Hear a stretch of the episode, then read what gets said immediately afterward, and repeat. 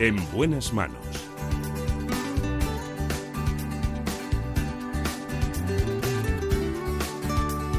El programa de salud de Onda Cero.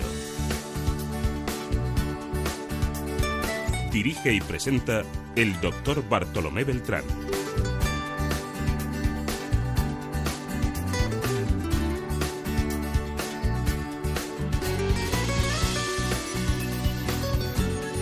Hola, muy buenos días. Me alegro mucho de saludarles.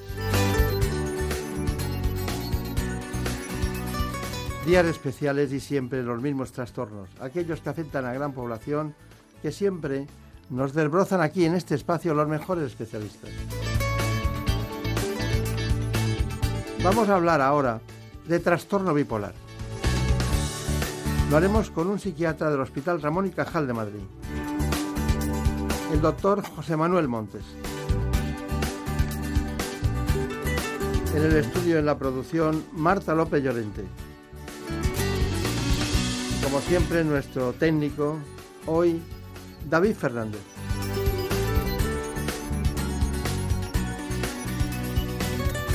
Empezamos, como siempre, con un informe.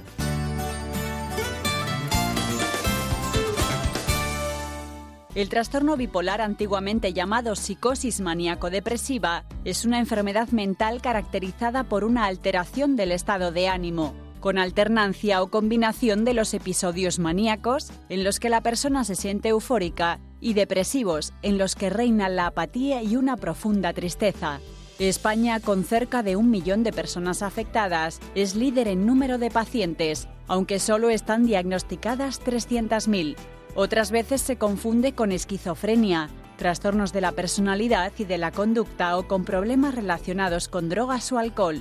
Esta dolencia afecta por igual a hombres y a mujeres y suele aparecer en el inicio de la edad adulta, entre los 20 y los 30 años. Pero con el diagnóstico y los tratamientos adecuados se puede llevar una vida normal. Lograr una detección correcta y precoz y luchar contra la estigmatización son los principales retos a los que se enfrentan tanto los profesionales como los afectados de trastorno bipolar. Vamos a, ver si desbrozamos lo que es el trastorno bipolar, que se ha convertido en una expresión muy frecuente. Antes decían, tiene reuma, ¿no? Y nosotros hablamos de reumatismos porque son muchos. Y el reuma no existe, existen determinados reumatismos, ¿no? Hasta incluso psoriásicos. Y este es bipolar, o esta es bipolar, es una expresión muy negativa que estamos acostumbrados a hacerla, pero no sabemos lo que hay detrás. Detrás hay personas que tienen un trastorno bipolar y otras que no lo tienen, simplemente que son interpretadas por los demás de esa forma. Por eso hemos, eh, hemos echado mano de nuestra agenda, de la agenda de los buenos, de los grandes especialistas, y hoy tenemos con nosotros al doctor José Manuel Montes, que trabaja en el Hospital Ramón y Cajal de Madrid. Pues nada, hay una cuestión, eh, ¿cómo, ¿cómo, se ha dicho ya que hay, se, se, alternan periodos depresivos con euforia, ¿no? ¿Nos puede matizar ese, ese, ese, concepto? Sí, el trastorno bipolar básicamente es eso, alternancia de periodos de euforia con periodos de depresión. Claro, todo esto bien entendido en el sentido de que, bueno, todos tenemos momentos que estamos alegres y todos también tenemos momentos que estamos tristes. Las emociones es algo que, que es necesario, que nos ayudan a avanzar. Pero el problema es cuando se rompe este equilibrio y las emociones se disparan. Como tú bien sabes, todo en el organismo está bajo control, regulado, la temperatura, la glucosa se mantienen dentro de unos márgenes. Cuando se dispara la alegría, si normalmente tendemos a normalizarla, incluso cuando nos dicen que una, noticia maravillosa al final bajamos o una situación muy triste al final remontamos. El problema del paciente con trastorno bipolar es que no remonta, esa emoción se dispara. Yo les suelo explicar que les falla el termostato de la temperatura que regula la temperatura de estas alas, se va disparando, se va disparando y al final llega a la manía si es por arriba o a la depresión profunda por abajo. Bueno, eh, entonces, eh, si lo lleváramos a nivel bioquímico o de neurotransmisores, nos encontraríamos como si hubiera unas, eh, una excesiva serotonina en un momento y que bajara en otro momento. o porque algo no tenemos métrica como es el colesterol o es la hipertensión o es las transaminasas. ¿Hay alguna métrica de esto? Claro. Ese es el problema, que todavía el cerebro es un organismo muy complejo que no lo conocemos. Cada vez conocemos más, conocemos algo de los neurotransmisores, pero sería una explicación muy sencilla y, superficial. Es algo mucho más profundo que afecta a estructuras de las emociones, a muchos eh, de los componentes de las estructuras del cerebro y no podríamos establecerlo así. Cada vez tenemos más herramientas y tenemos incluso pruebas de neuroimagen que nos permiten ver cómo cómo, va variando esto. Todavía no es diagnóstico, pero la realidad es que cada vez vamos a poder diagnosticarlo mejor, sobre todo desde el punto de vista clínico. Yo creo que lo fundamental es quedarnos con la idea de que es una enfermedad del cerebro que afecta al cerebro. Y eso es un paso muy importante porque hay personas que todavía no saben lo que es una enfermedad mental, piensan que es algo que está en la, en la entelequia de algún lugar de su esencia, ¿no? y sin embargo está ahí porque es el producto de la mente. Eh, las enfermedades mentales son enfermedades del cerebro que afectan a nuestras funciones superiores, en este caso las emociones. Ahora hablaremos de eso porque vamos, me parece que usted y yo vamos a discutir hoy positivamente. ¿no? Eh, me imagino que para llegar a un diagnóstico usted ha rechazado las, las, sustancias, ha rechazado los neurotransmisores, no tenemos esos parámetros, pero usted cómo llega a la conclusión de que alguien tiene un trastorno bipolar y no es un depresivo o no es un, un eufórico patológico. Mm, claro, ese es el problema que tenemos en psiquiatría, que no tenemos una prueba definitiva como en el resto de las especialidades, una analítica, una prueba genética, que la hemos buscado, porque es un trastorno eh, genético.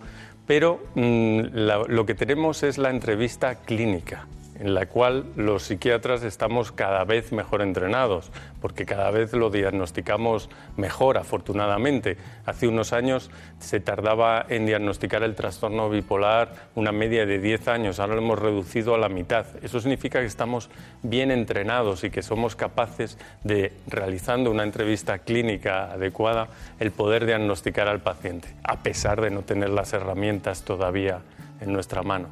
Claro.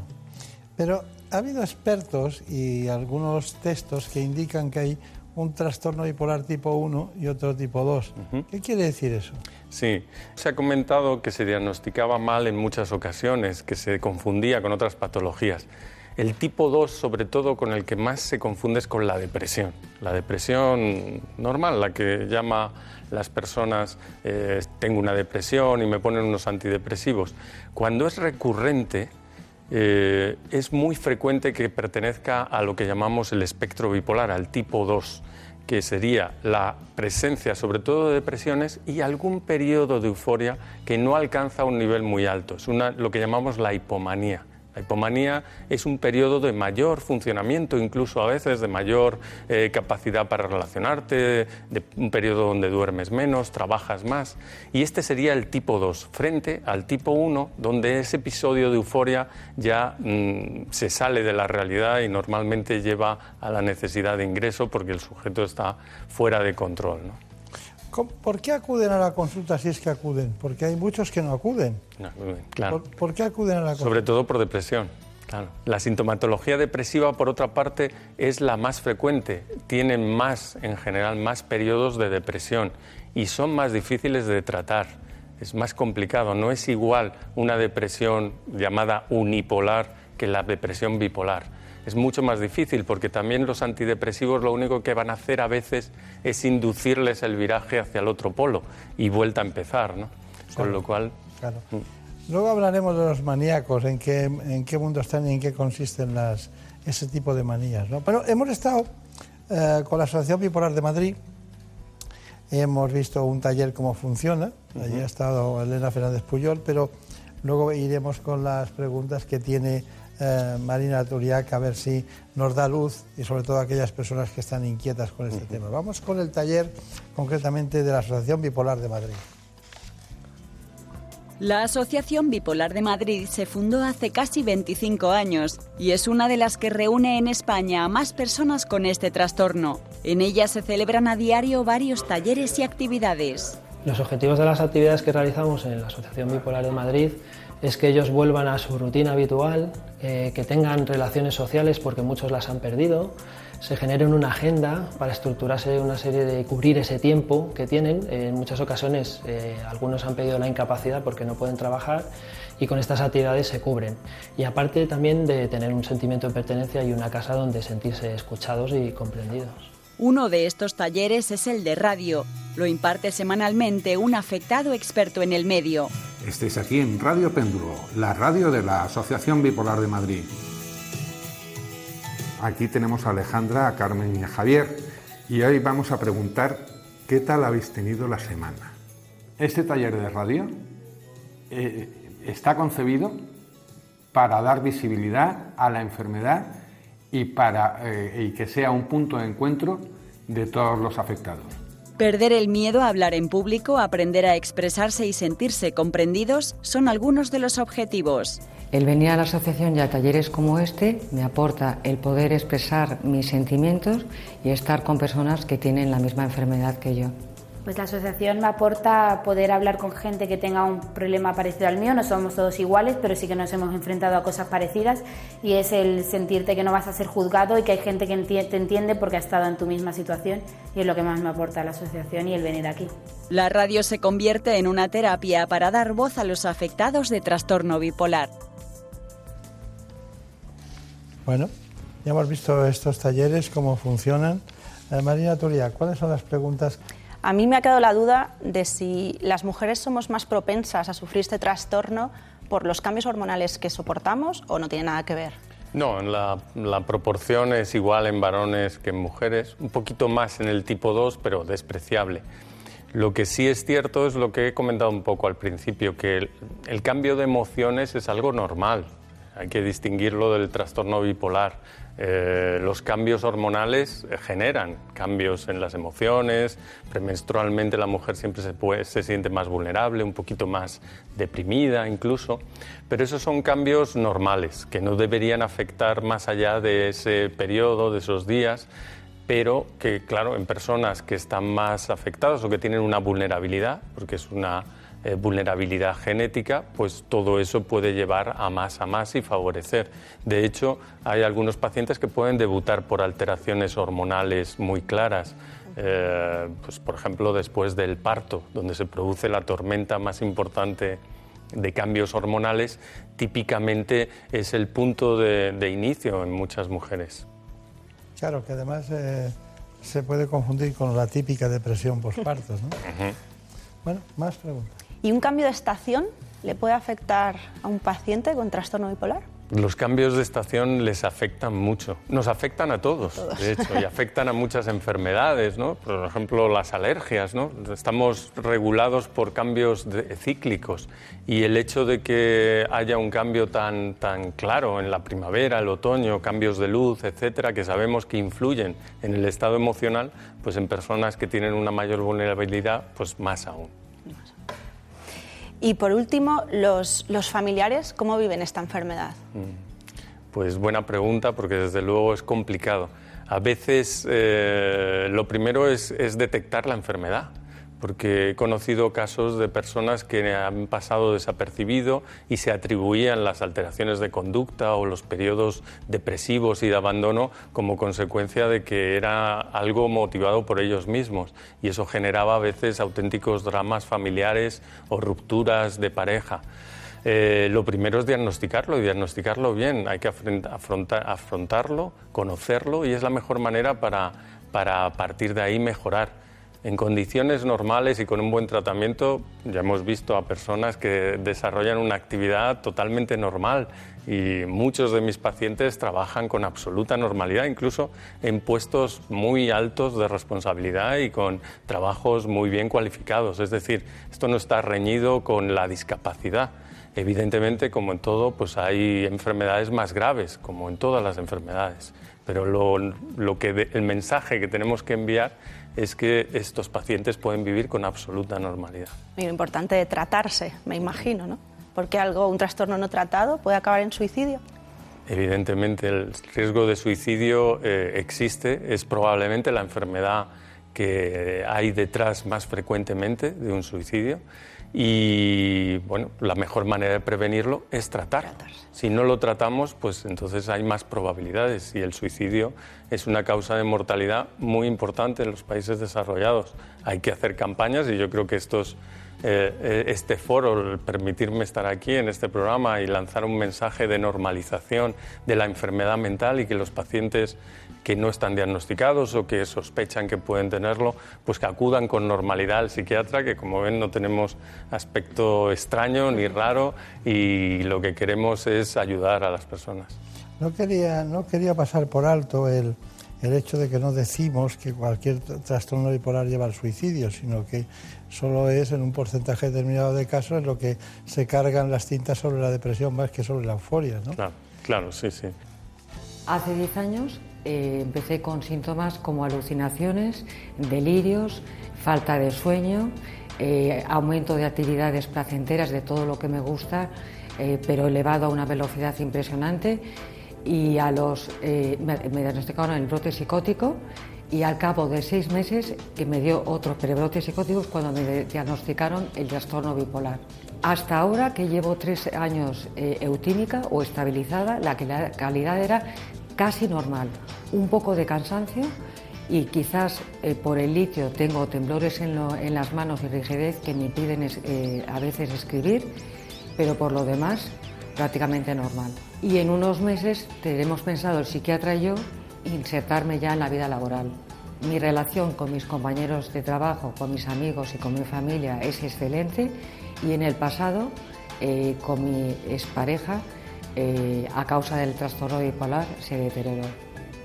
Pues cuando tenía 17 años, en primer bachillerato, tuve un episodio de agresividad con un compañero, me enfadé mucho con él, mis padres se preocuparon, me llevaron al hospital y de primeras no se me dijo mi diagnóstico 100%, pero sí que se sabía o me dijeron que probablemente era bipolar y empezaron a darme medicación para gente bipolar y ya al cabo de un año, dos años o así es cuando ya me confirmaron que 100% seguro yo era bipolar, pero era algo que yo ya sabía porque me lo sentía, vaya. Pues mi calidad de vida creo que es muy buena, tengo vida social normal, vivo con mi novio desde hace un tiempo y estudio, estoy en cuarto de carrera y estudio periodismo. No creo que sea un impedimento el ser bipolar en tener una vida pues, normal o bastante buena. Yo a una persona que esté en mi misma situación le diría que aparte de dejarse ayudar por profesionales, eh, tiene que en primer lugar aceptar que tiene la enfermedad y tomar él mismo las riendas de la enfermedad con herramientas día a día luchando para lograr la estabilización.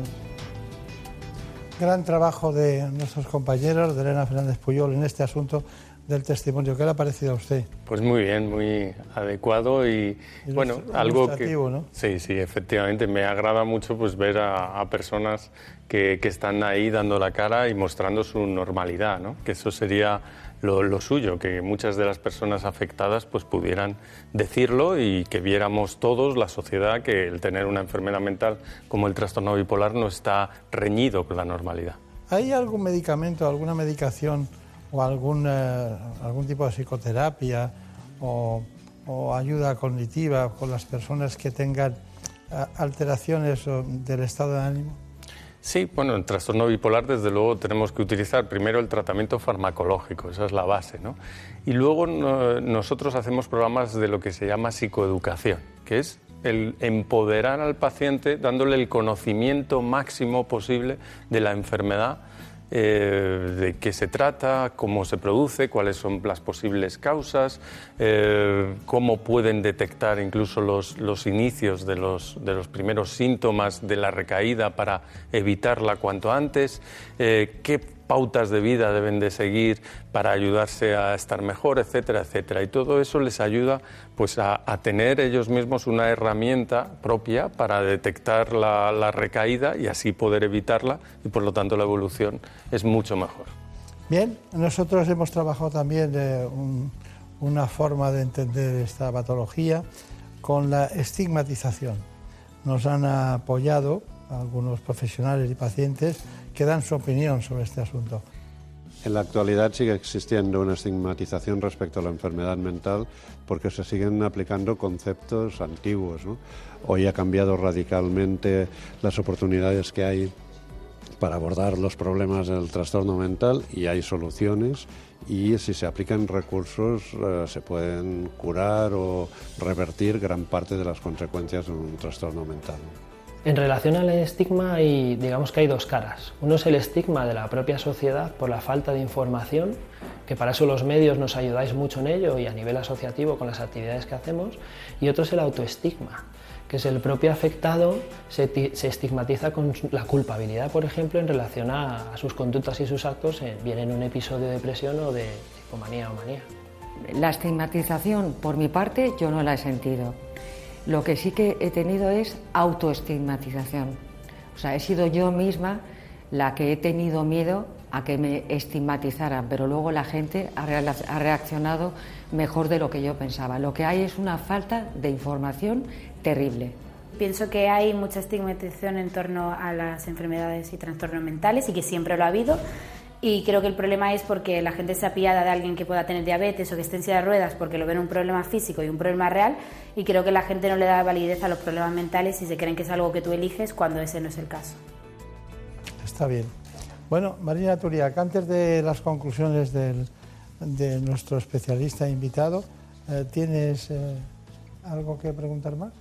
Cuando hablamos de esta enfermedad, yo pienso en el alma, es decir, esta enfermedad está en el cerebro. Si nos hiciéramos una resonancia magnética, encontraríamos algún aviso de que tenemos, podemos ser propensos a sufrirla.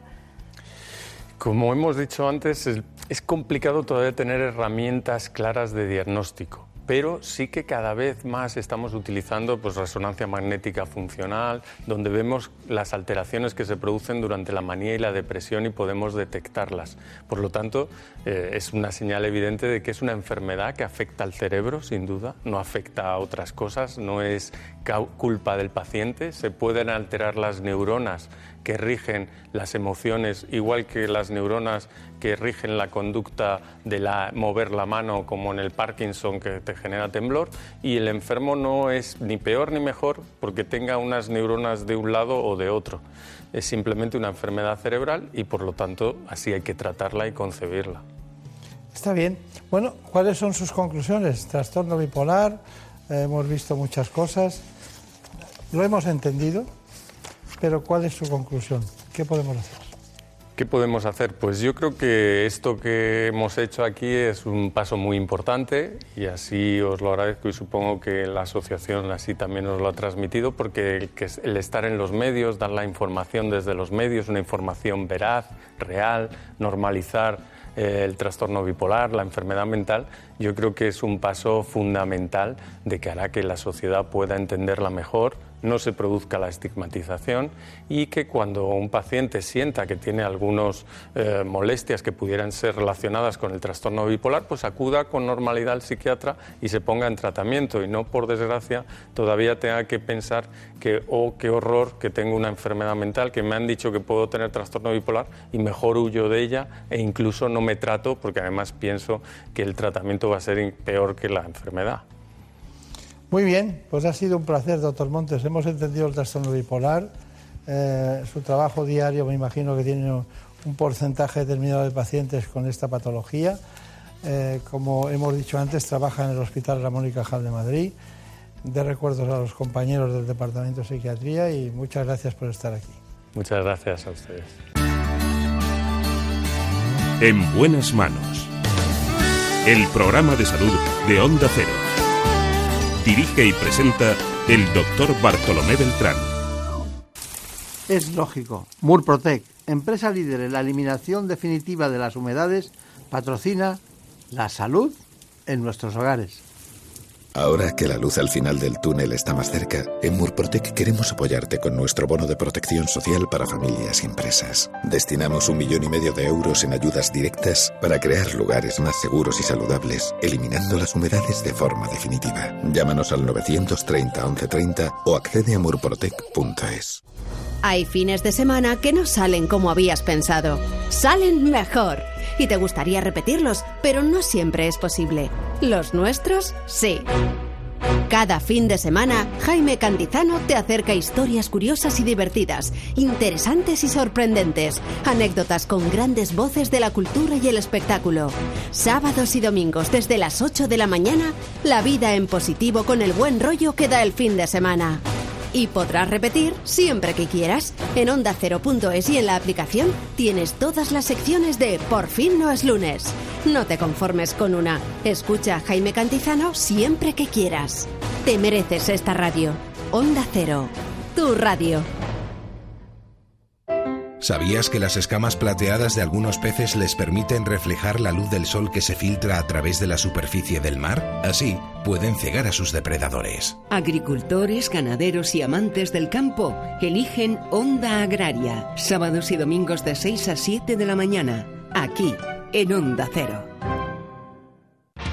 Los fines de semana, Carlos Rodríguez te escucha, te informa y te entretiene. Quiero presentaros a la doctora en veterinaria y directora del Instituto Jane Goodwall del Congo y el Centro de Rehabilitación de Chimpancés del LIG en Chimpounga, Congo. Hola, buenas tardes. Cuando trabajas en conservación tienes que trabajar en varios campos al mismo tiempo. El rescate de chimpancés, pero tienes que trabajar también en la aplicación de la ley. Eh, los perros son unos compañeros no solamente de nuestros hogares, sino que son unos excelentes profesionales de la seguridad acompañando a nuestras fuerzas de seguridad del Estado. El hombre no, no ha sido capaz de llegar donde llegan ellos y necesitamos de su ayuda, eh, que es fundamental. Y voy a hacer una pregunta que quizás no te quiera hacer. ¿Cuántos gatos tienes, Luzmila? Tengo ahora mismo 29. Y yo me quejo con 6. Como el perro y el gato, con Carlos Rodríguez. Los sábados a las 3 de la tarde y los domingos a las 2 y media. Patrocinado por Menforsan, los especialistas en cuidados, higiene y cosmética natural para las mascotas. Te mereces esta radio. Onda Cero, tu radio. Pásatelo pirata con el podcast del Monaguillo. Escúchalo cuando quieras en la web y en la app de Onda Cero. ¡Bienvenido a la parroquia del Monaguillo! Anécdotas divertidas, canciones dedicadas, juegos, risas, invitados con muy buen humor. Un podcast para divertirse. Cada viernes, nueva entrega para que lo escuches cuando quieras y donde quieras. La Parroquia del Monaguillo, el podcast para echarse unas risas con el Monaguillo. Solo en la web y en la app de Onda Cero. Te mereces esta radio. Onda Cero, tu radio.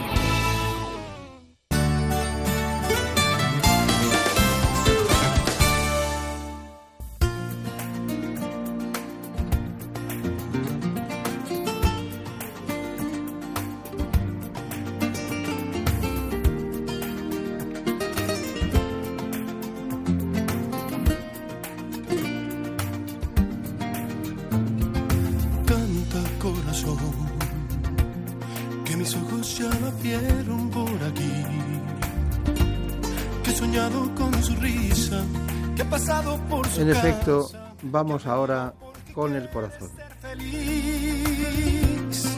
Vamos a hablar de la enfermedad cardiovascular. Lo hacemos con el doctor Borja Ibáñez. que he guardado en cada carta, que escribí con las palabras que sembraste en cada Porque en nuestro país se diagnostican cada año unos 120.000 infartos. Con el tiempo te pensaba aferrada a mis manos. El doctor Ibáñez es cardiólogo del CENIC. Tu ausencia en los años. Y con el tiempo yo sabía que algún día morirías por volver. Te lo dije cantando ahí. Te lo dije de frente.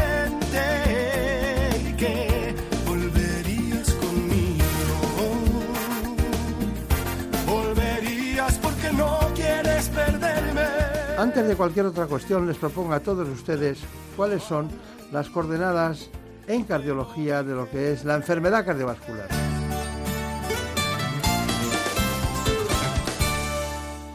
Los síndromes coronarios agudos, como los ataques al corazón y la angina inestable, suponen casi la mitad de las muertes por causas cardiovasculares en todo el mundo. Solo en España se diagnostican al año unos 120.000 infartos. El perfil del paciente, hombre de poco más de 60 años, fumador o exfumador. Sin duda el tabaco es uno de los principales factores de riesgo para nuestro corazón. También lo son otros como la hipertensión, la obesidad, el colesterol o el estrés. Y cuantos más de estos factores tenga una persona, mayores serán sus probabilidades de padecer una enfermedad cardíaca. Según los expertos, hasta un 90% de los infartos se podría prevenir controlando dichos factores. Pero cuando estos episodios suceden, existen unidades en las que recuperarse tanto física como mentalmente. Es lo que se llama programa de rehabilitación cardíaca.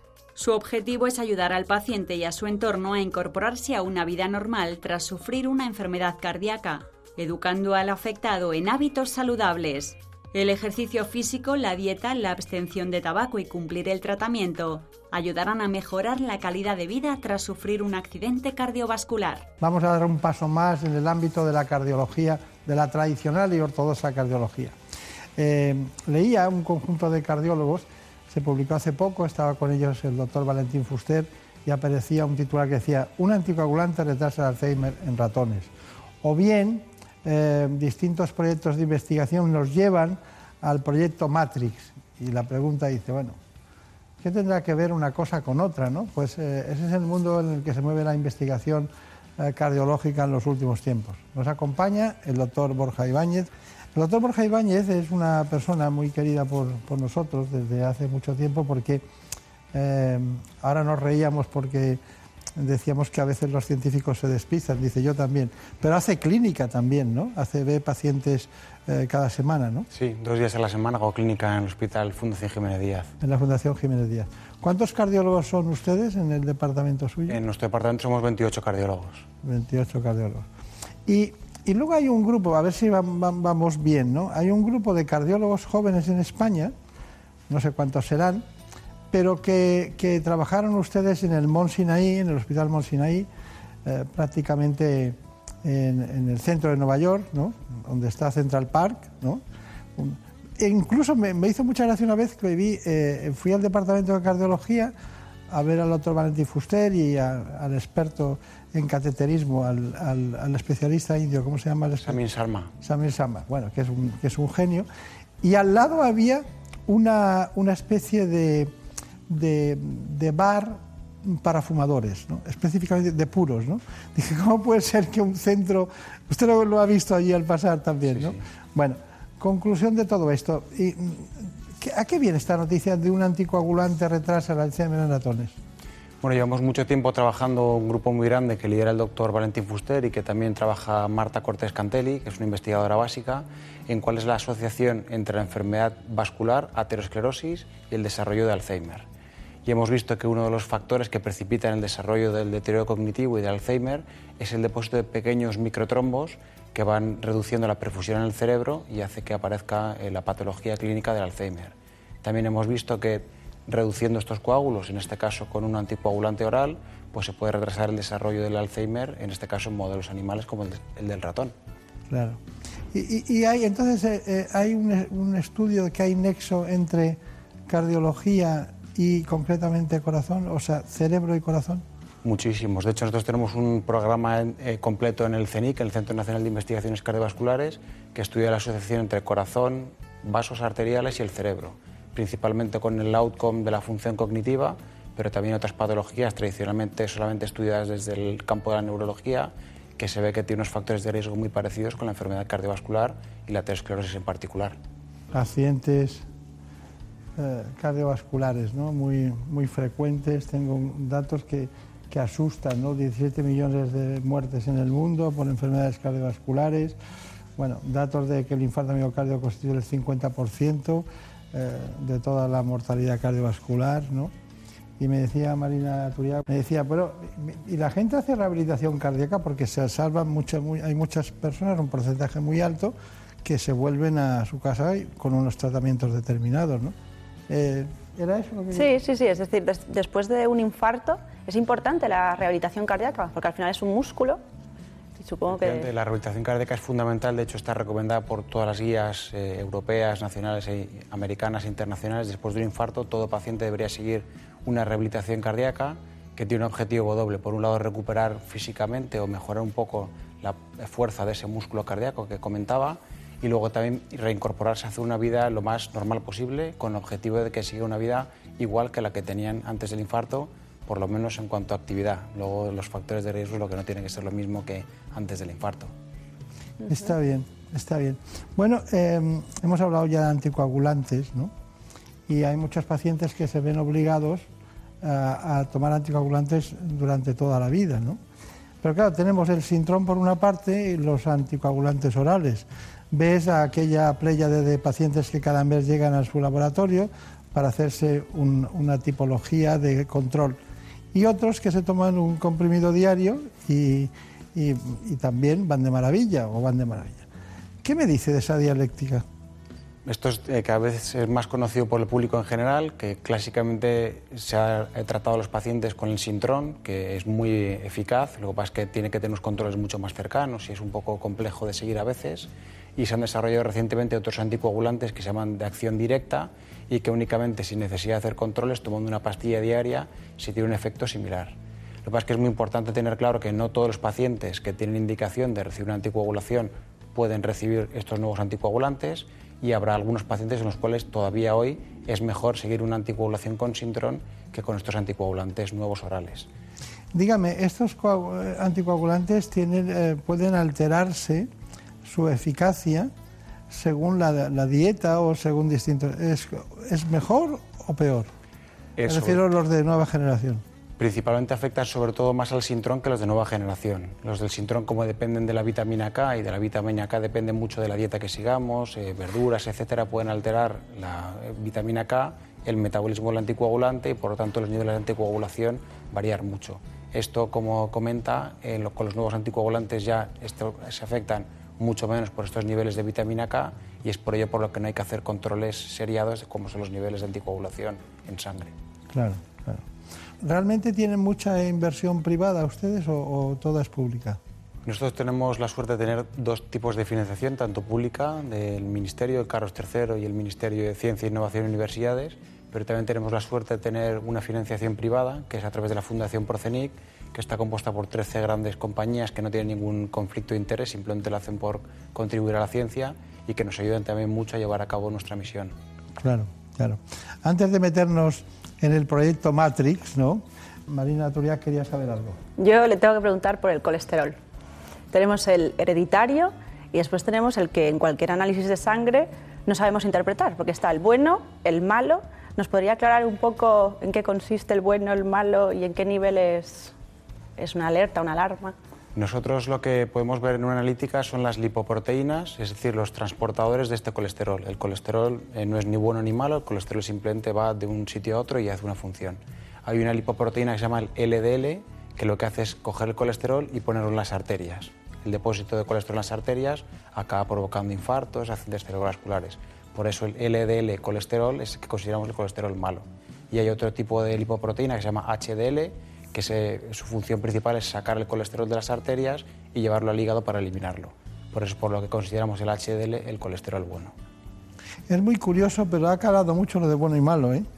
Sí, más que las siglas, ¿no? Es, así. Bueno, vamos con, con, su proyecto en el que nosotros nos llamó la atención mucho, es el proyecto Matrix. Matrix es un proyecto de investigación muy ambicioso que trata de responder los tres retos de la cardiooncología, que son entender mejor los mecanismos por los cuales eh, ciertos fármacos anticancerígenos producen eh, daño en el corazón que repercute a largo plazo en el paciente, tratar de hacer un diagnóstico precoz para detectar ese daño mucho antes de que suceda para poder atacarlo como es debido y por último pues diseñar nuevas terapias, nuevas estrategias terapéuticas para mitigar el daño. Cada año eh, son diagnosticados con cánceres 4 eh, millones de, pacientes. Eh, un millón de, ellos van a sufrir problemas de, toxicidad en el corazón a largo plazo. Afortunadamente los tratamientos son cada vez mejores y, muchos de los pacientes sobreviven a, estos tumores, pero pueden desarrollar problemas de corazón a largo plazo y esto es lo que se conoce como cardiotoxicidad es muy importante ser capaces de detectar a qué pacientes eh, pueden sufrir cardiotoxicidad o no. ¿Por qué? Porque de esta manera podremos ajustar las dosis o rediseñar la estrategia terapéutica para ser capaces de eliminar por un lado el tumor y por el otro lado proteger el corazón para que finalmente pues, no tenga unas consecuencias fatales en el paciente. Qué curioso, ¿no? Toxicidad cardíaca asociada a los tratamientos del cáncer. Eh, mire, eh, em, una de las cosas más terribles que podrían ocurrir es que nos dieran algún día la noticia de que un tratamiento contra el cáncer muy bueno pudiera perjudicar nuestro corazón. ¿Esa noticia no la vamos a dar o podemos estar pensando en ella? Esa noticia lamentablemente se da con bastante frecuencia. Es por ello que el proyecto Matrix pretende estudiar qué pacientes van a desarrollarlo, identificarlo de forma precoz y cuando ocurra de forma eh, inevitable, pues poder tener tratamientos para que esto no vaya a acabar en una insuficiencia cardíaca y que un problema agudo como era el cáncer se acabe convirtiendo en un problema crónico como puede ser la cardiotoxicidad. Eh, nosotros, eh, nosotros sabemos que un porcentaje mm, de pacientes bastante altos, bastante alto, con tratamiento de cáncer, acaba, mm, acaba, puede acabar muriendo de, de, angio, de angiogénesis o de problemas de distinto tipo. ¿no? Mm, esa relación es poco conocida por la población es muy poco conocida, eh, múltiples efectos cardiovasculares, no solamente en el corazón, sino también en las arterias, como dice, pueden ser problemas de angiogénesis, que están asociados a la exposición a estos fármacos que son muy eficaces para tratar el cáncer, pero que tienen algunos efectos secundarios que es muy importante conocer, diagnosticar de forma precoz y poder tratar. Eh, yo, en realidad me estaba refiriendo en, último término a la trombosis, ¿no? a las trombosis. Em, ¿De qué porcentaje estamos hablando de tratamientos con cáncer, tratamientos oncológicos de distinto tipo y posibilidad de trombosis? En el caso particular de la trombosis depende del tipo de cáncer y depende también del tipo de tratamiento, pero podríamos decir que hasta a lo mejor un 5% de los pacientes pueden acabar teniendo un problema trombótico, una coagulación venosa o una embolia de pulmón. Es, eh, la asociación principal de la trombosis es sobre todo con el propio desarrollo del cáncer los tratamientos contra el cáncer, aunque también pueden provocar trombosis, pero es menos frecuente que el propio cáncer sea el que desarrolla un trombo. De hecho, en muchas ocasiones el diagnóstico primero es un paciente que viene con una trombosis venosa o una embolia de pulmón y que posteriormente se ve que la causa subyacente era el desarrollo de un cáncer o de un tumor de diferente localización. Este programa no está hecho para asustar a nadie, pero para, para trasladar el conocimiento que tienen ustedes en ese sentido. Pero también hay tratamientos para evitar que esas trombosis ocurran. Efectivamente, es muy importante tanto tratamientos de hábitos de vida y de, de eh, pues, medias de compresión, moverse mucho, etcétera, como cuando sea necesario también tratamientos farmacológicos. Claro, claro, claro. claro. Poco conocidos y, incluso por, por, por, el ámbito sanitario, ¿no? Sí. Es muy curioso, pero es así. Bueno, eh, hay muchas personas, siempre eh, cuando se habla de las células se habla de las mitocondrias, ¿no? que es, por decirlo de alguna manera, una gran central energética. ¿no? Eh, se ha estudiado, yo creo que poco, a lo mejor usted dice no se ha estudiado mucho, pero la mitocondria para mí es, es desconocida, muy desconocida las mitocondrias. Entonces, ¿me podría decir exactamente qué hacen ustedes a nivel, en su trabajo científico a nivel de mitocondria, esas células que también pueden ser cardíacas? El proyecto Matrix que estamos hablando está centrado, de hecho el acrónimo viene de mitocondria, desarrollo de nuevos tratamientos centrados en la mitocondria para evitar esta cardiotoxicidad y de hecho la mitocondria en el corazón es un orgánulo que es absolutamente imprescindible. En todas las células lo es, pero en el corazón sí cabe más, porque las células del corazón están latiendo continuamente, no descansan y tienen una necesidad de eh, producción energética altísima. Cualquier daño en estos orgánulos, que son los que producen la energía para que pueda funcionar el corazón, en un órgano que está en constante movimiento, pues el daño puede ser eh, muchas veces irreversible. Entonces, por ello que nosotros estamos centrados en estos orgánulos, porque también sabemos que el tratamiento eh, contra el cáncer más frecuentemente utilizado y probablemente el más eficaz, que son las antraciclinas, el efecto tóxico que pueden provocar hasta en un 25% de los pacientes es porque llegan al corazón y se unen de forma irreversible a esta mitocondria, provocando que tenga una disfunción y eventualmente esto acabe provocando esta insuficiencia cardíaca o esta cardiotoxicidad.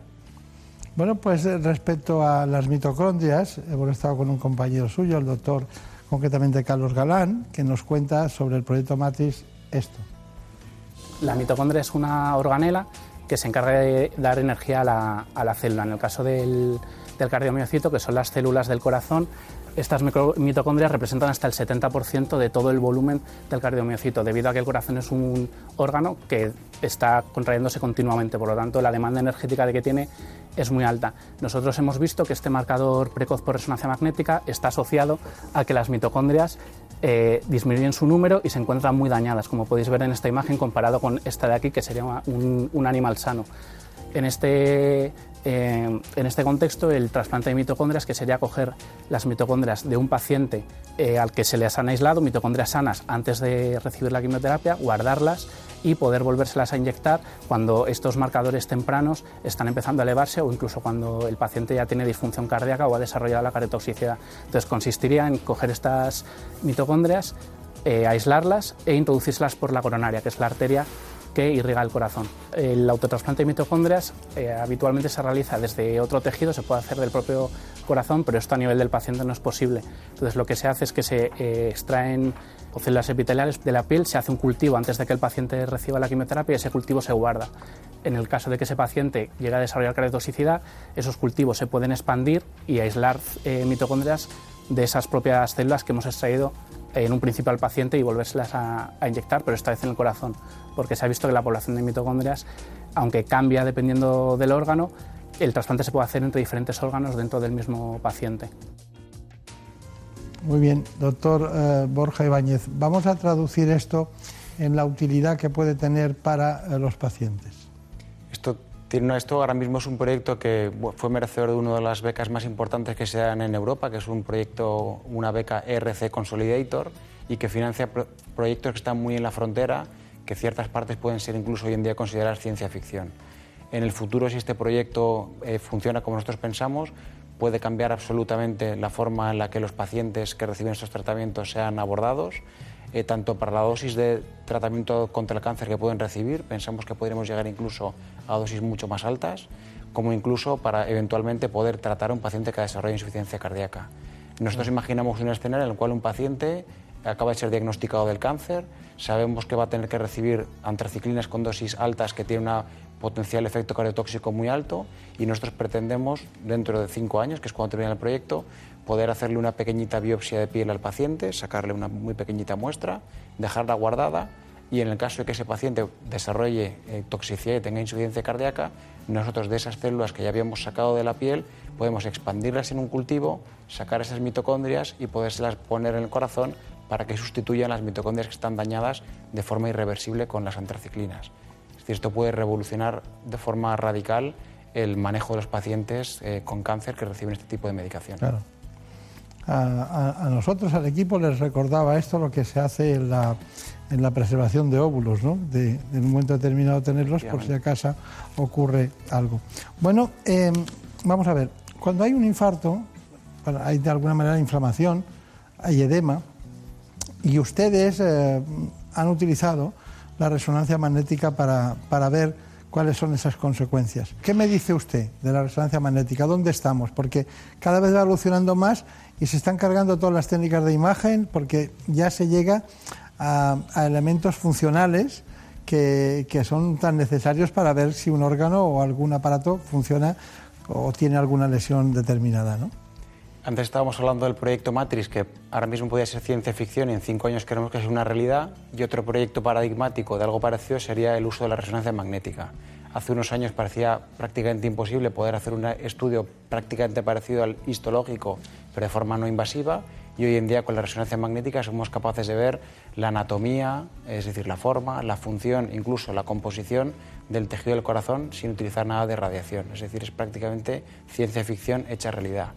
Nosotros la utilizamos mucho la resonancia magnética como una herramienta principal y también tenemos un programa de desarrollo tecnológico de resonancia magnética y de hecho tenemos ahora mismo una patente que hemos desarrollado de forma conjunta entre el CENIC y nuestro socio tecnológico, que en este caso es Philips, que tenemos físicos que trabajan dentro del CENIC, liderados por Javier Sánchez González, que es un investigador, y hemos conseguido eh, pasar otra barrera que teníamos con el uso de la resonancia magnética.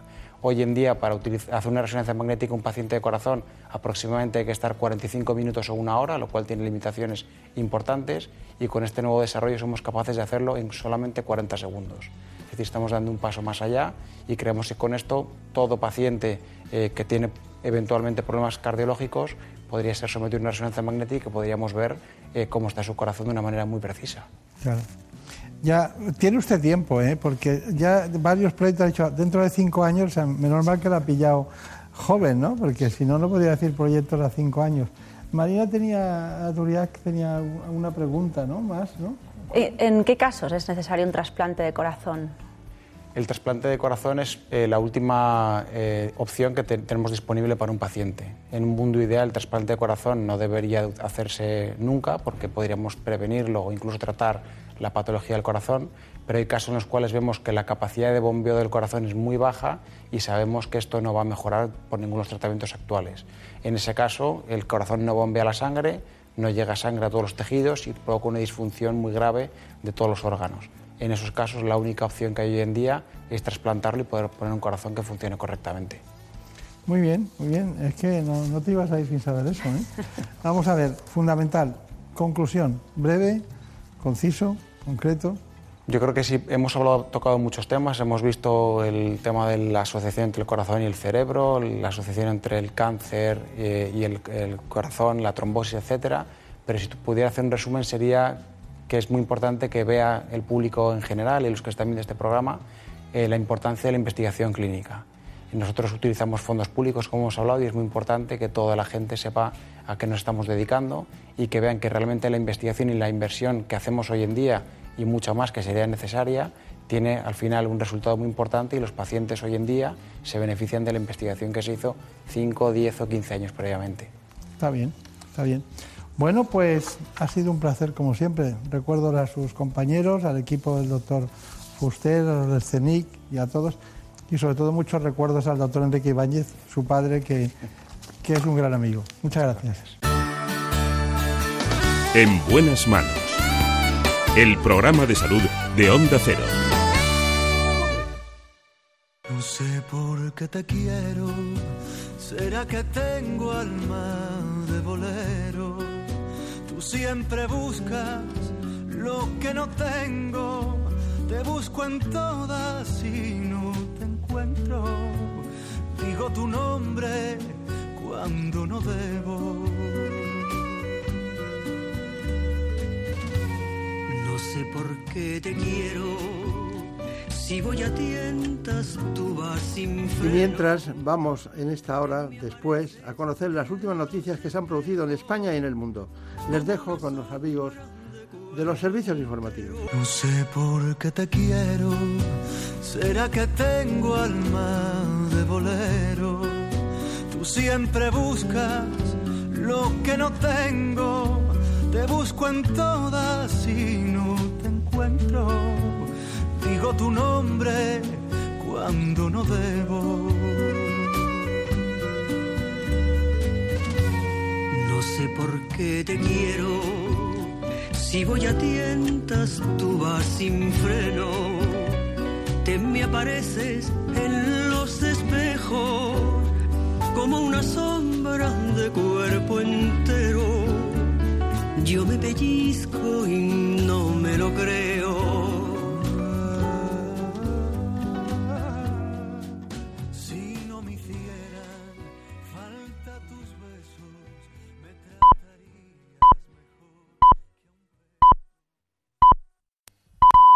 Son las 5 de la mañana, las 4 en la comunidad canaria.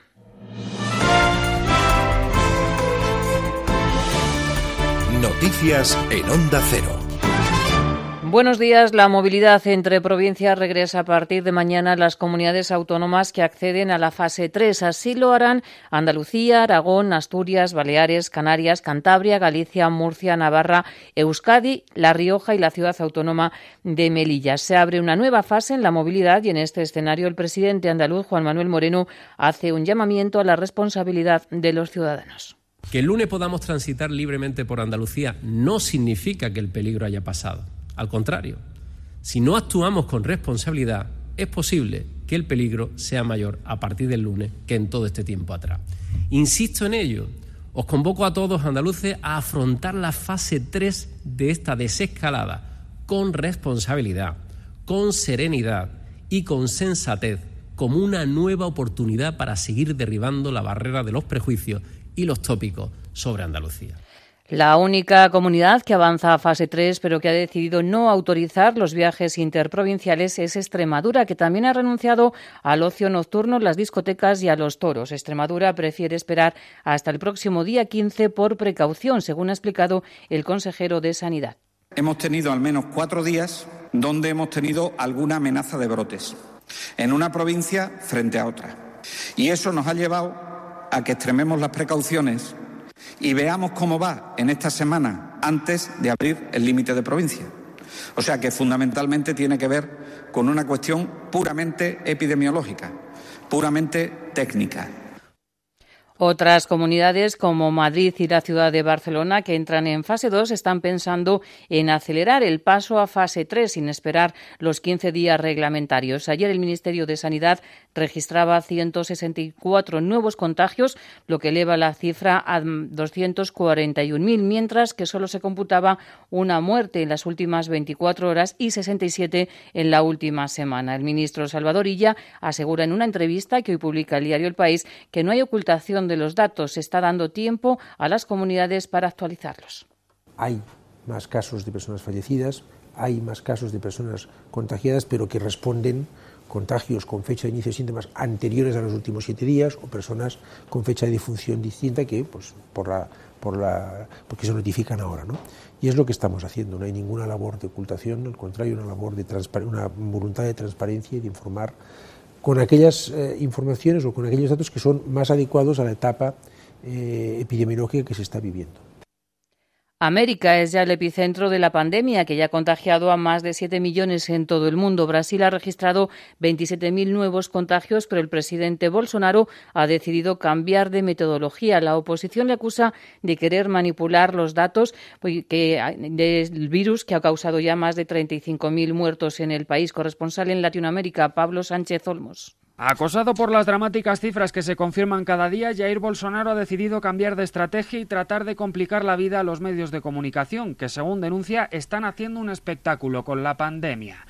La primera decisión tomada ha sido retrasar la publicación de las cifras diarias para que no coincida con los telediarios de máxima audiencia. Además, el formato también ha sido modificado. Ahora se dará más prioridad a los recuperados que a los nuevos contagios y solo se notificarán los casos de las últimas 24 horas, omitiendo así las cifras acumuladas. Varios organismos internacionales han denunciado la falta de transparencia que acarrean estos cambios, pero Bolsonaro los defiende porque a su juicio los números totales no reflejaban fielmente el momento que atravesaba el país.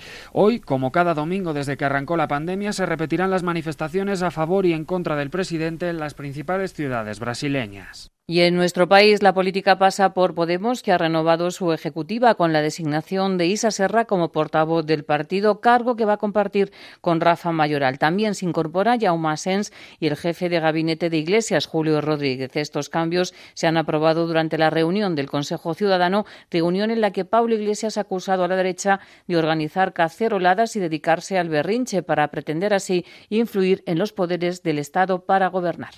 La estrategia de crispación y de berrinche constante sirve, como decía el otro día, para opacar ciertos debates sobre cuestiones fundamentales, como lo que tiene que ver con Europa, donde la posición del Partido Popular y de la ultraderecha se aleja mucho de lo que están haciendo otras derechas europeas, pero ante todo, si algo revela esa estrategia del pataleo, de la mentira y del insulto, es la triste conciencia que tiene la derecha de su propia derrota. Y esto no lo olvidéis.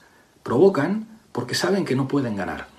Y sepan también que Protección Civil ha activado el plan especial de emergencia por posibles inundaciones en Cataluña ante la previsión de lluvias intensas para este domingo. Más noticias en Onda Cero cuando sean las 6 de la mañana. Síguenos por internet en ondacero.es.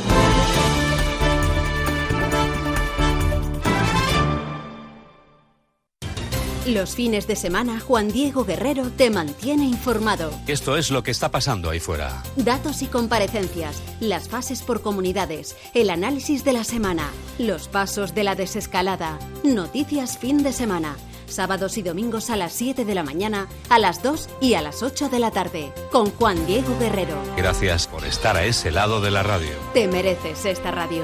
Onda Cero, tu radio.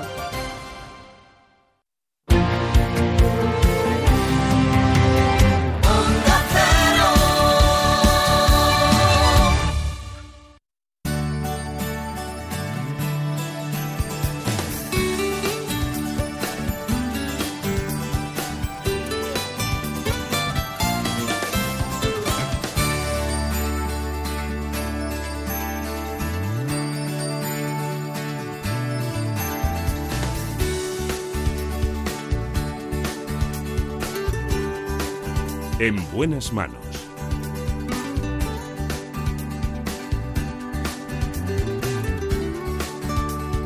El programa de salud de Onda Cero.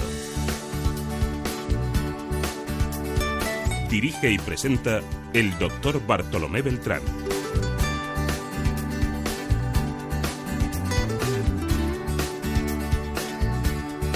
Aquí estamos de nuevo en la segunda parte del programa para seguir con aquellos temas que nos preocupan. Por ejemplo, en este caso, la enfermedad renal crónica. Lo hacemos con una extraordinaria nefróloga que trabaja en el Hospital Universitario Infanta Leonor de Madrid. Se trata de la doctora Patricia de Sequera.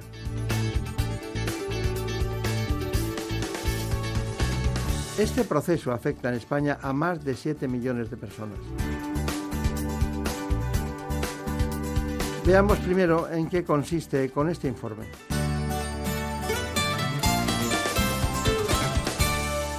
Los riñones son los órganos encargados de filtrar la sangre y extraer las sustancias tóxicas del organismo. Cuando dejan de funcionar correctamente se produce lo que se conoce como insuficiencia renal y puede darse de dos formas, aguda y crónica. En el caso de la aguda se desarrolla súbitamente, por ejemplo debido a una infección, inflamación, obstrucción de la vía urinaria o una intoxicación, entre otras. Por el contrario, en la crónica se produce una pérdida gradual de la función renal. Cuando ésta llega a una etapa avanzada, pueden acumularse niveles peligrosos de líquidos, electrolitos y desechos en el cuerpo. En España afecta aproximadamente al 10% de la población adulta y a cerca del 20% en los mayores de 60 años. La enfermedad renal está aumentando su prevalencia debido al aumento de la esperanza de vida y a otros factores como las enfermedades cardiovasculares, la obesidad, la hipertensión o la diabetes. Uno de los principales problemas para su diagnóstico es que no suele presentar síntomas hasta que la enfermedad está muy avanzada. En cuanto al tratamiento, existen diferentes vías para abordar la enfermedad.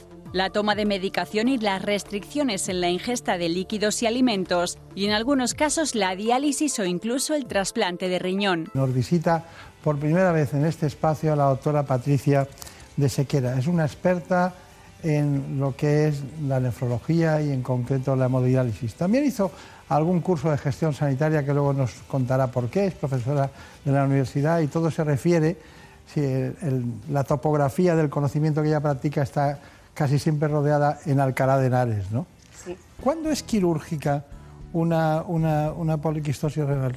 Pues cuando produce complicaciones serias, como por ejemplo la infección de los quistes. Hay dos complicaciones básicamente, que son la infección de los quistes y el sangrado de los quistes, la hemorragia.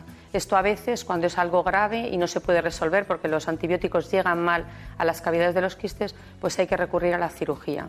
Y en ocasiones también tenemos que eh, hacer la nefrectomía, quitar el riñón cuando vamos a someter al paciente a un trasplante renal. Precisamente por esto que hemos dicho, cuando el riñón es muy grande, ocupa todo el abdomen y entonces no, deja espacio para injertar un riñón trasplantado. en esas ocasiones a veces hay que quitar el riñón. Marina Turia, ¿qué preguntas tienes así de esas que inquietan? A los ciudadanos.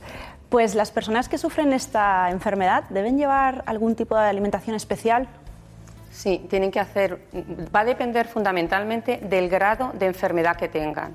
Si los riñones son capaces de filtrar hasta casi por encima de 30 mm, de filtrado, no van a tener que hacer grandes restricciones, pero cuando baja de esa cifra ya sí. ¿Por qué? Porque como se ha dicho bien en el vídeo, el riñón se encarga de mantener el equilibrio y entonces cuando no funcionan los riñones pues se van a acumular una serie de sustancias, sobre todo los electrolitos que también han sido mencionados, fundamentalmente el potasio y el fósforo. Está bien. Y, a instancias de lo que dice Marina uh, la alimentación es la enfermedad renal crónica. Tenemos recetario práctico de cocina para, eh, para el enfermo renal. A mí me ha gustado del título de este libro el hecho de la esperanza. Porque claro, si, si, hay un libro con recetas prácticas para alimentación, quiere decir que dura mucho el proceso, que, dura mucho. y usted se ríe porque dice, lo hacemos durar todo lo que podemos. Todo lo que podemos, desde luego. ¿Cuándo es insuficiente incluso la hemodiálisis? ¿Cuándo llega un momento en que ustedes dicen, Nunca. Yo creo que no, que mientras exista una buena calidad de vida y de hecho cada vez estamos aumentando la esperanza de vida de los pacientes, vienen pacientes más mayores y nosotros no decimos que no. ¿Cuándo vamos a decir que hay que limitar el esfuerzo terapéutico, por ejemplo, en el caso de la diálisis? Pues cuando el paciente tenga una enfermedad terminal, por ejemplo, una enfermedad tumoral, o el paciente tenga un deterioro cognitivo, una demencia. Una comorbilidad. Una comorbilidad grave, pero de hecho por la enfermedad renal propiamente nosotros no ponemos límite. El límite lo va a dar la situación clínica del paciente que viene dada por otra comorbilidad, como ha dicho. Es que estábamos, eh, la primera fase suya, nos hemos, eh, he, pensado, digo, se estará asustando mucha gente y ahora con esta, con esta aseveración a instancias de la nutrición, de la pregunta de Marina Turia, digo, bueno, es que realmente se pueden hacer muchas cosas. ¿no? He visto que usted estudió mucho la hemodiálisis. Eh, luego me contará por qué ha hecho gestión sanitaria, ¿no? porque claro, la gestión sanitaria y el número de, artefactos para hacer hemodiálisis es un equilibrio también en los hospitales, ¿no? ¿Cuántos hay que tener según la, la proporción de pacientes? ¿Cómo miden ustedes eso? ¿no? Pero, ¿cuándo está indicada, la pregunta es, ¿cuándo está indicada la hemodiálisis? Eh, la hemodiálisis o el tratamiento renal sustitutivo en general. En general, en general ¿no? Eh, bueno, porque yo, yo recuerdo la, diálisis peritoneal ambulatoria en, sus primeras fases. Sí, porque sigue habiendo ahora muy, muy mejorada. ¿no? Eh, la indicación va a ser fundamentalmente cuando el filtrado, cuando los riñones filtren por debajo de un 10, un 7 mm, por ciento, vamos a hablar en porcentaje en vez de mililitros minuto, que probablemente sea más fácil para que lo entienda la gente. Eso va a ser una cifra por debajo de 7, habría que empezar el tratamiento renal sustitutivo o en otras ocasiones antes porque el paciente tenga síntomas. Por ejemplo, si es un paciente que tiene insuficiencia cardíaca y no es capaz de manejar bien el volumen, pues a lo mejor con 15 o con 20 tiene que entrar en diálisis para que la, máquina le quite no solo eh, las toxinas, sino también ese líquido que no es capaz de manejar su corazón. O, por ejemplo, un paciente que es muy transgresor y tiene potasios altos con frecuencia y no somos capaces de manejarlos, pues a lo mejor hay que decirle que entre en diálisis de una forma un poco más precoz. ¿no? Va a depender y hay que individualizar siempre en cada paciente la sintomatología o que se le quite el apetito. A veces un síntoma. estoy, perdone, estoy oyendo la frase de, un nefrólogo diciendo: Este paciente con estas cifras hay que llamar a cardiología, ¿no? ¿No? Bueno, el, el riñón y el corazón están muy íntimamente relacionados y ellos nos llaman mucho y nosotros también les avisamos a ellos. Entonces, no es infrecuente encontrar lo que llamamos el síndrome cardiorrenal y es que falla el corazón y luego el riñón o al revés. Falla el riñón y como consecuencia va a fallar el corazón precisamente. Todos son los electrolitos, ¿no? Los electrolitos tienen mucho que ver en esto, desde luego. Sí. Qué tema, porque además es difícil de manejar, ¿no? Sí, la verdad que sí, sobre todo que las técnicas que disponemos pues van a manejar esos electrolitos pues de una forma eh, que no va a ser una forma eh, continua, porque nosotros la diálisis, la hemodiálisis, la hacemos habitualmente tres días en semana, aunque puede hacerse más días, cuatro o cinco, las veces que necesite el paciente, pero habitualmente son tres días que viene por la mañana o por la tarde el paciente y entonces vienen con potasios, por ejemplo, muy altos, se van con ellos muy bajos, luego van subiendo a lo largo de, entre una sesión y otra, o sea que hay que hacer verdaderamente equilibrios porque eso va a favorecer arritmias, complicaciones y hay que tenerles pues muy bien controlados. Necesitaríamos dos programas para hablarlo todo. Pero no me puedo mm, sustraer de preguntarle de un asunto.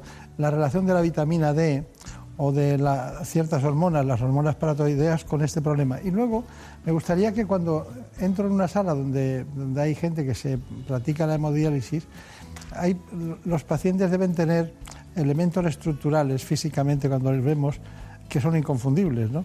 ¿Qué es lo que se pierde más? ¿Músculo?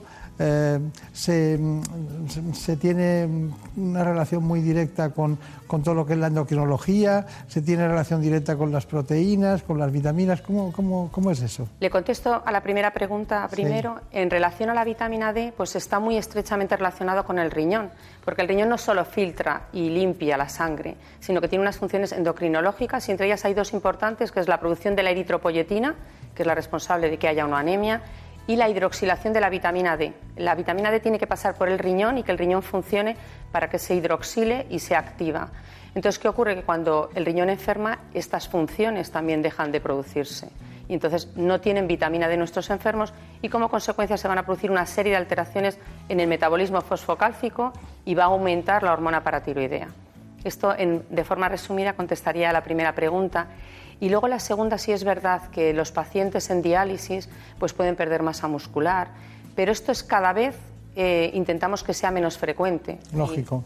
Y de hecho ahora hay... Eh, Primero la vida, luego la función, luego... Efectivamente, luego la calidad de vida y que el paciente pues, se sienta a gusto. Hay mm, pacientes que son deportistas, que montan en bicicleta, que juegan al baloncesto y que hacen una vida prácticamente normal, aun estando en diálisis. Y por ejemplo los ancianos, que eso sí que tienen más dificultad, pues ahora hay programas de entrenamiento en diálisis y de hecho recientemente se ha generado un grupo de trabajo de ejercicio físico mm. en la Sociedad Española de Nefrología y muchos pacientes están con sus pedales en la sala de diálisis haciendo ejercicio.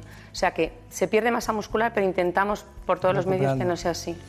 Y le he dicho antes una, una, una pregunta que dejábamos en el aire, la relación entre diabetes y enfermedad renal crónica. Pues bien, la diabetes es hoy en día la primera causa de enfermedad renal crónica. La, primera causa de entrada en diálisis, el 25% de nuestros pacientes a nivel nacional, hay diferencias entre comunidades autónomas, pero es la primera, entrada, eh, la primera causa de entrada en diálisis. Uno de cada cuatro pacientes entran eh, en tratamiento renal sustitutivo, diálisis o trasplante, que quiero referirme a los dos, porque vienen de una diabetes mal controlada. Le prometo por mi honor que no sabía ese dato. A veces estudiamos las cosas y decimos, bueno, hay que ese dato me parecía que podía ser la segunda causa, ¿no? Pero es la primera. La primera. Hace, hace años, hace 30 años, lo eran las enfermedades glomerulares, la inflamación, pero hoy en día con la epidemia de diabetes que tenemos, la primera causa y con diferencia, seguida de lejos de las siguientes, es la diabetes. Muy bien. Bueno, eh, tenemos un reportaje de diálisis, lo hemos hecho, estaba la autora también Patricia Arribas y usted en el departamento. Pues aquí tenemos una máquina de diálisis y hay unos elementos que son clave. Eh, uno de ellos es el dializador, que es donde se va a producir el intercambio entre la sangre del paciente y el líquido de diálisis. Vamos a depurar esas toxinas urémicas que el riñón del paciente no es capaz de eliminar. El otro elemento clave es el líquido de diálisis al que vamos a enfrentar esa sangre del paciente. Y ese líquido de diálisis se compone de agua corriente, que se va a juntar con un bicarbonato y con otra bolsa que va a contener un ácido y electrolitos. La máquina es la que se va a encargar de hacer una mezcla con, esta, con estos tres componentes, con el agua, el bicarbonato y el ácido, y va a producir una solución muy parecida al plasma. Y es justo lo que vamos a enfrentar en cada uno de los capilares del dializador, es como se llama así el filtro dializador, la sangre del enfermo. Y ahí es donde se produce el proceso de la diálisis. Durante la sesión de diálisis también, como el paciente eh, habitualmente no orina, pues le quitamos también el exceso de líquido que entre una sesión y otra el paciente ha ido acumulando. Así que lo que hacemos es depurarle la sangre y a la vez quitarle el volumen que le sobra. Esta unidad de diálisis cuenta con 24 puestos para atender pacientes crónicos y dos puestos para atender pacientes agudos. En total tratamos a 100 pacientes. El papel de la enfermería, tanto las enfermeras como auxiliares, es fundamental, tanto para llevar a cabo el tratamiento, realizar los cuidados, como para hacer la educación sanitaria de los pacientes. Esta enfermedad es muy complicada, requiere mucha implicación de los pacientes y por parte de enfermería llevamos a cabo la educación sanitaria. Realizamos los cuidados del acceso vascular, les educamos con respecto a la dieta, a la medicación y les apoyamos en el tratamiento. Bueno, hemos visto explicaciones de la doctora eh, Patricia Sequera, pero también de de la supervisora de la unidad de diálisis, ¿no? Que es eh, concretamente Patricia Arribas. Bueno, em, eh, tenemos inquietudes, a ver, eh, pero nosotros tenemos tantas que se aproximan a lo científico. ¿Y qué, qué, quería saber? Cuando sufrimos una enfermedad renal crónica, ¿nos afecta a los dos riñones o solo a uno? para que se produzca enfermedad renal y que se, mm, se traduzca en una disminución del filtrado, están los dos eh, riñones afectos. Cuando hablamos de disminución del filtrado, de hecho, cuando, ponemos cuando hacemos un trasplante ponemos un solo riñón y con un solo riñón se puede vivir y tener una función renal normal. Eh, puede haber determinadas patologías en las que esté afecto solo un riñón, por ejemplo, porque uno tenga un cálculo o haya que quitarle un riñón, ahí hablamos de enfermedad renal, pero no tiene por qué condicionar una disminución de la función renal, del filtrado.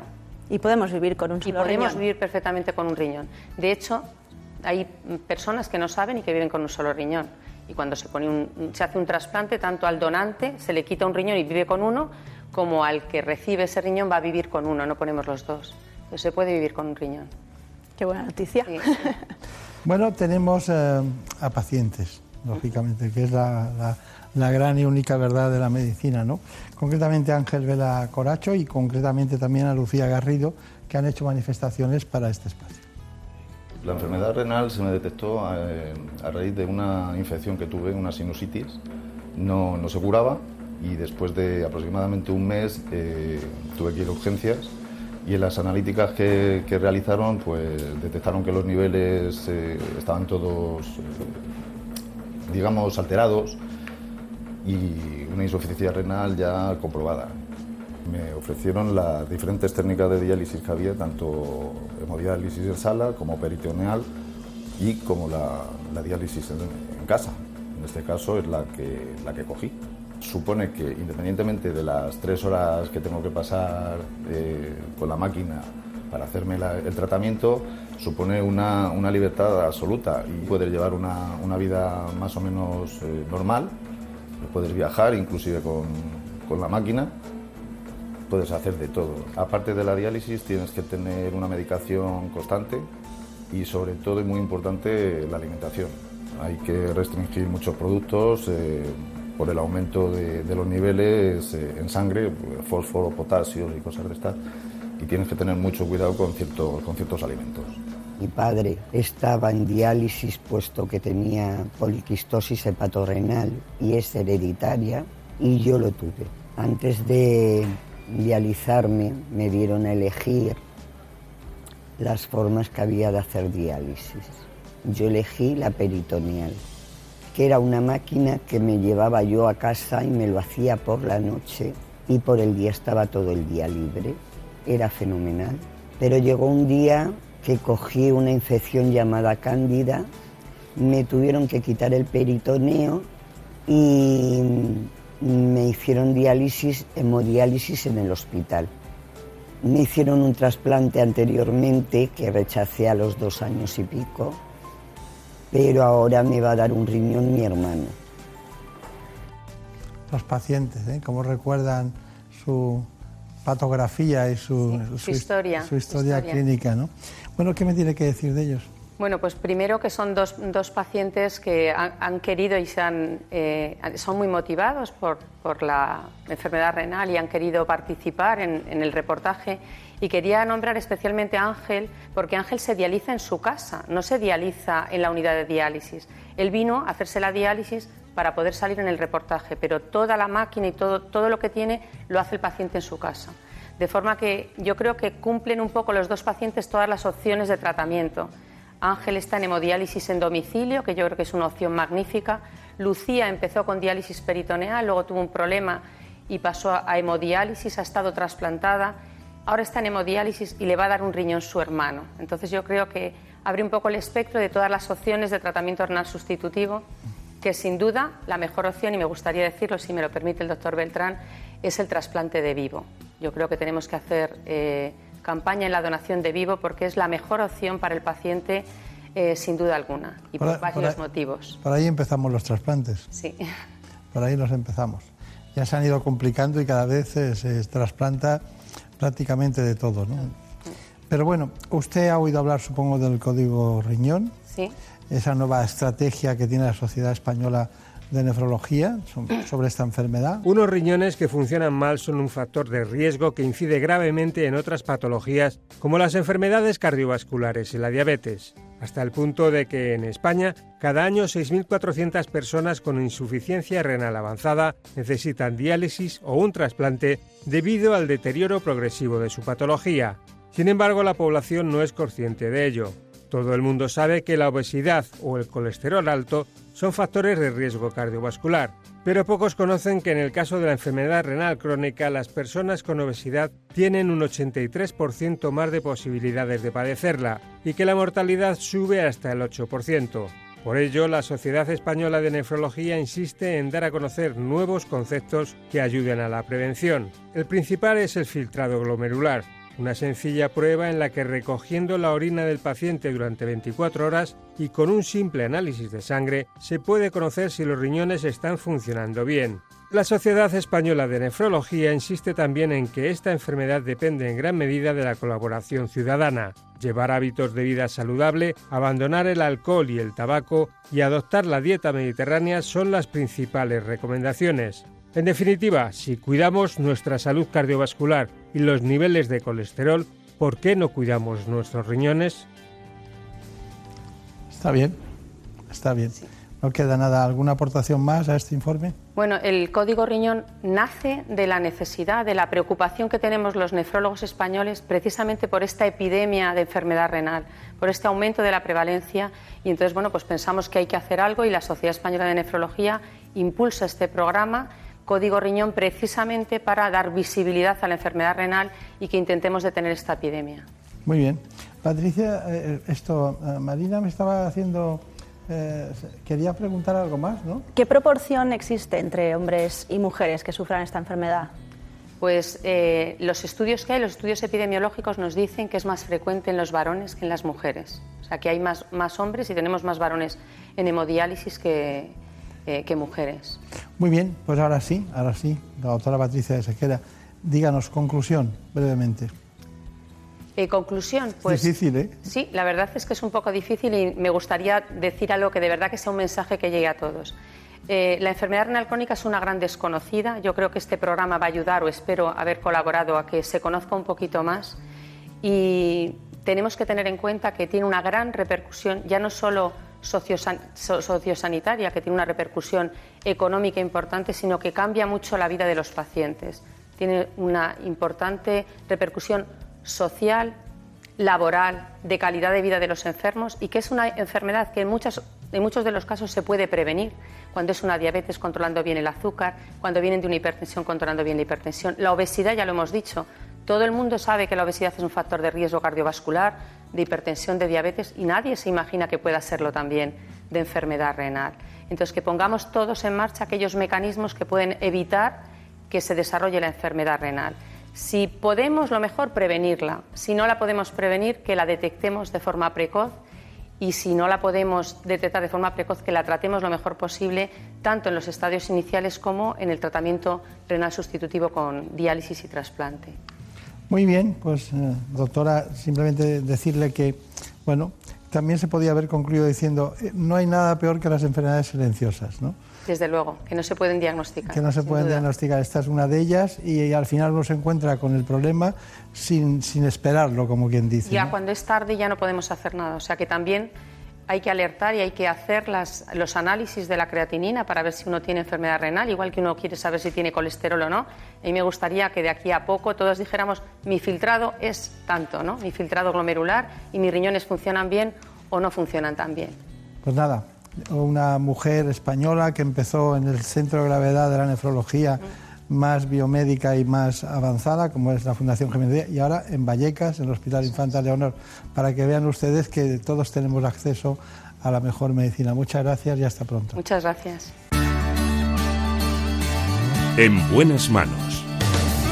El programa de salud de Onda Cero. Dirige y presenta el doctor Bartolomé Beltrán. En Murprotec ponemos todo de nuestra parte para ayudar a que todos los hogares y empresas estén libres de humedades. Por eso destinamos un millón y medio de euros en ayudas directas para proteger su salud. Infórmate de nuestro bono de protección social para familias y empresas. Llámanos al 930 1130 o accede a murprotec.es. Pásatelo pirata con el podcast del Monaguillo. Escúchalo cuando quieras en la web y en la app de Onda Cero. Bienvenido a la parroquia Monaguillo. Anécdotas divertidas, canciones dedicadas, juegos, risas, invitados con muy buen humor. Un podcast para divertirse.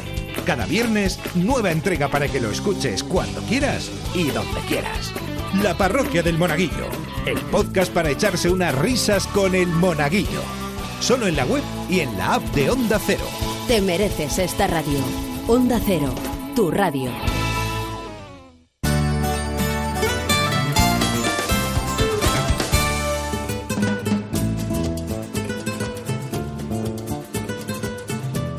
Ha llegado el momento de conocer lo que publican nuestros compañeros de La Razón en ese suplemento de A tu Salud. Saludos desde La Razón. Esta semana en nuestro suplemento hablamos de los test y explicamos que no hay una prueba perfecta, sino que todos son complementarias. Que Torrejón de Ardoz haya concluido el mayor estudio europeo de seroprevalencia de COVID-19 ha obligado a la comunidad científica a tomar posición sobre su conveniencia. Según los expertos, el criterio médico debe ser el utilizado para elegir entre test genéticos o serológicos y mantener una premisa, las medidas de protección. Además explicamos cómo hay que retomar la actividad física tras haber sufrido COVID-19. Si le cuesta hacer las actividades diarias, los fisioterapeutas recomiendan hacer entre 8 y 12 semanas de rehabilitación de media para recuperar el estado de salud previo. En la sección de alimentación hablamos de disfagia, ya que se trata de una secuela del COVID-19 que provoca desnutrición. El 55% de los pacientes hospitalizados por coronavirus sale de la UCI con problemas de deglución, una dieta adaptada y el trabajo del logopeda son claves para la recuperación. Además, recordamos que la evidencia científica confirma que la obesidad multiplica por 6 las complicaciones por coronavirus. De hecho, según las estadísticas, casi el 65% de los pacientes que han requerido ingreso en UCI tenían exceso de grasa, un factor que duplica el riesgo de mortalidad. Pero también comenzamos a hablar de otros temas, más allá del coronavirus, es el caso del cáncer, ya que esta semana se ha celebrado de manera virtual el Congreso Anual más importante de Oncología, donde varios estudios españoles han puesto de relieve los buenos resultados obtenidos en cáncer de mama, de pulmón y de colon, entre otros. Y hablando de oncología, entrevistamos al doctor Vicente Guillem, jefe de servicio de oncología médica de la Fundación Ivo, quien recuerda a los pacientes con cáncer que deben saber que van a continuar recibiendo asistencia oncológica de calidad a pesar de las circunstancias de la pandemia. Pero estos son solo algunos de los contenidos. Encontrarán más información en las páginas del suplemento a tu salud y durante toda la semana en nuestra web www.larazón.es barra salud. Sin más, que pasen una feliz semana.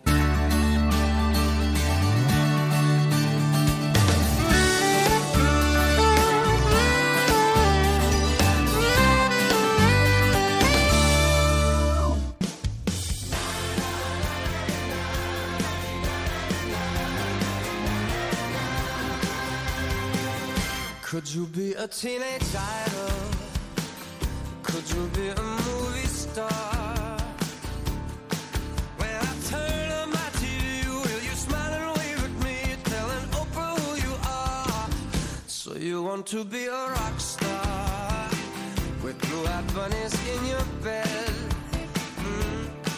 Well, remember when you reached that you sold yourself for this. You'll be famous 'cause Y you're después de dar un repaso a la enfermedad renal crónica, vamos con el cáncer de próstata.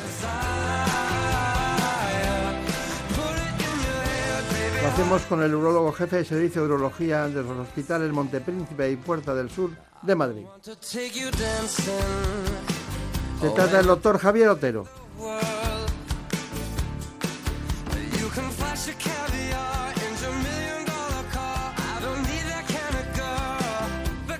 De la mano de este gran especialista, el doctor Romero Otero, vamos inmediatamente a conocer cuál es el informe.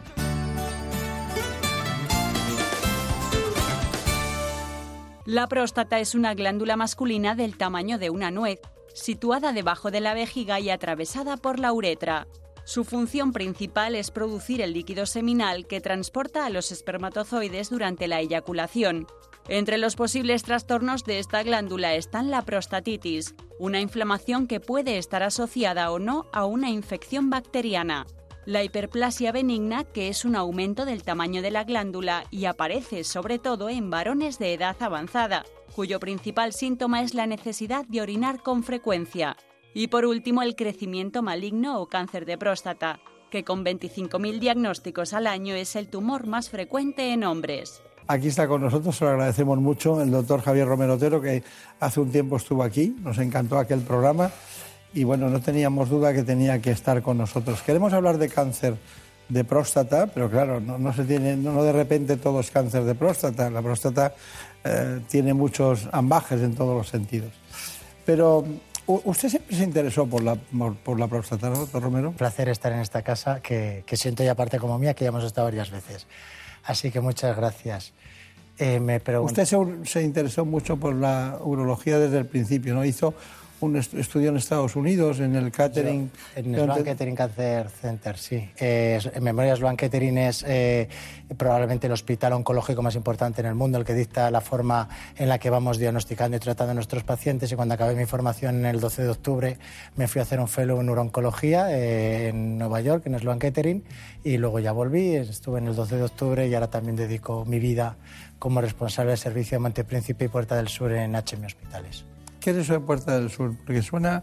Montepríncipe está en un lado y Puerta del Sur en otro, ¿no? Pues están separados. Eh, lo que pasa es que bueno, hemos hecho un equipo grande para intentar tener y de dar a los pacientes eh, dividido en unidades el mejor eh, tratamiento y, y, tener a las mejores personas. Y hemos pensado que es mejor eh, llevar varios servicios juntos para poder aportar unidades y que no, porque todo el mundo no sabe de todo, pues subdividirlo en unidades y hacer eh, medicina especializada que creemos que es el camino para poder ¿Siguen ustedes haciendo tactos rectales?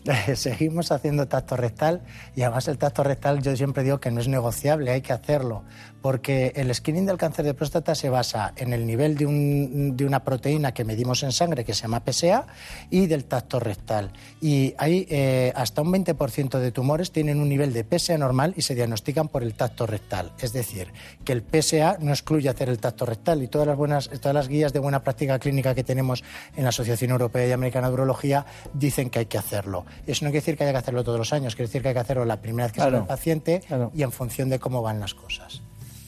Muy bien. ¿Y se puede detectar la enfermedad antes de que aparezcan síntomas? Eh, se puede y de hecho lo hacemos en el 80% de los pacientes por el screening. El screening del cáncer de próstata consiste en que eh, las- el varón va a la revisión, que debería ir a partir de los 50 años eh, si no tiene antecedentes o a partir de los 45 cuando se tiene un antecedente familiar de cáncer de próstata. Y entonces a todas esas personas les hacemos un tacto rectal y un análisis de sangre. En base a la información que da el tacto rectal, si notamos un nódulo, eh, algo sospechoso, una induración, eh, indicamos una biopsia o si el PSA no es exactamente así, pero para que la gente nos entienda, con los PSAs mayores de 4 son los que empiezan a dar problemas y menor de 4 es normal. Esto no es real, es, eh, hay que verlo porque el PSA Claro. depende del tamaño de la próstata, de la edad, de lo- muchas situaciones clínicas y hay que saber leerlo. Pero para que la gente nos entienda, un PSA menor de 4 por lo general es zona de seguridad, un PSA mayor de 4 es zona de estar alerta y decidir si hacemos biopsia o no. Usted que da clase en la Universidad del CEU, Pablo, da clases, ¿no? ¿Y en la Complutense de Madrid? En la Complutense. Sí, como lleve ese ritmo para la clase, no le pueden tomar apuntes. ¿eh? Eh, eh, hablamos es, que es demoledor como, como- Hablamos bastante rápido, pero he de decir en mi, No, des- no digo que hable en mi descargo que la suelo hacer clara y no tengo muchas quejas. No, yo estoy seguro que está clara porque usted lo tiene muy... No, pero está muy concienciado de, de los tiempos, ¿no? En ese sentido, ¿no? Y lo cuenta brevemente, pero muy rápido. Así que no he podido tomar apuntes. Hoy, hoy no he podido tomar apuntes, pero me encanta tomar apuntes. Bueno, Marina, ¿qué es lo que querías preguntar? Doctor Romero, yo he, he habla- he oído hablar todo el rato de tacto rectal. ¿Hay algo para evitarlo? ¿Una ecografía, por ejemplo? no, no hay nada para evitarlo. Hay que hacer el tacto rectal. Como decía, no es negociable, se debe hacer porque hasta un 20% de los tumores se detectan con el tacto rectal. Sí es cierto y lleva razón que ahora hay pruebas que hacemos eh, no para evitar el tacto, pero sí para evitar la biopsia y para decidir a qué pacientes biopsiamos. Decíamos antes que el cáncer de próstata es muy frecuente y que hasta un 50% de los varones pueden tener un cáncer de próstata con 50 años para evitar un montón de biopsias que estábamos haciendo y el sobrediagnóstico eh, de este cáncer y seguido del sobrediagnóstico y un sobretratamiento, hemos empezado a hacer resonancias eh, magnéticas de la próstata eh, en las cuales hay que hacerlas con una resonancia apropiada, mínimo 1,5 teslas, si fuesen 3 teslas mejor, un radiólogo que esté especializado y la resonancia magnética sí que ve tumores dentro de la próstata, cosa que la ecografía no. Con la resonancia vemos la zona donde hay una sospecha de que podamos tener un cáncer de próstata y en vez de hacer biopsias aleatorias como hacíamos antes, que a través del recto cogíamos y es como si una naranja le pego 12 pinchazos a ver si cojo una zona podrida, vamos y hacemos lo que se llama biopsia de fusión. La biopsia de fusión consiste en que nos sentamos con el radiólogo, planificamos la biopsia, vemos en qué zona creemos que está la zona podrida, la zona tumoral, para que nos entendamos, y dónde queremos dirigir nuestras biopsias y en medio a través del recto lo hacemos con una máquina de fusión porque la resonancia no se puede hacer transrectalmente ni se pueden hacer en vivo. Fusionamos la imagen de la resonancia con la ecografía y a través del perine biopsiamos esa zona que es más eh, probable que tenga un cáncer según la resonancia y luego hacemos biopsias aleatorias de las otras zonas. Hay que decir una cosa que es muy importante. Hay mucho cáncer de próstata indolente, ¿vale? El cáncer de próstata, cuando se diagnostica en la biopsia, se clasifica, se le pone una nota de un 2 a un 10, que se llama la escala de Gleason, y aquí es al contrario que en el colegio. Cuanta más nota es peor. Si tienes un Gleason 10, preocúpate porque es un tumor de alto riesgo. Un Gleason de 6 hacia abajo es de bajo riesgo. Hoy en día, los tumores de Gleason 6 que antes se trataban, no los estamos tratando y los dejamos en vigilancia activa o los hacemos una terapia focal y solo eh, tratamos esa zona.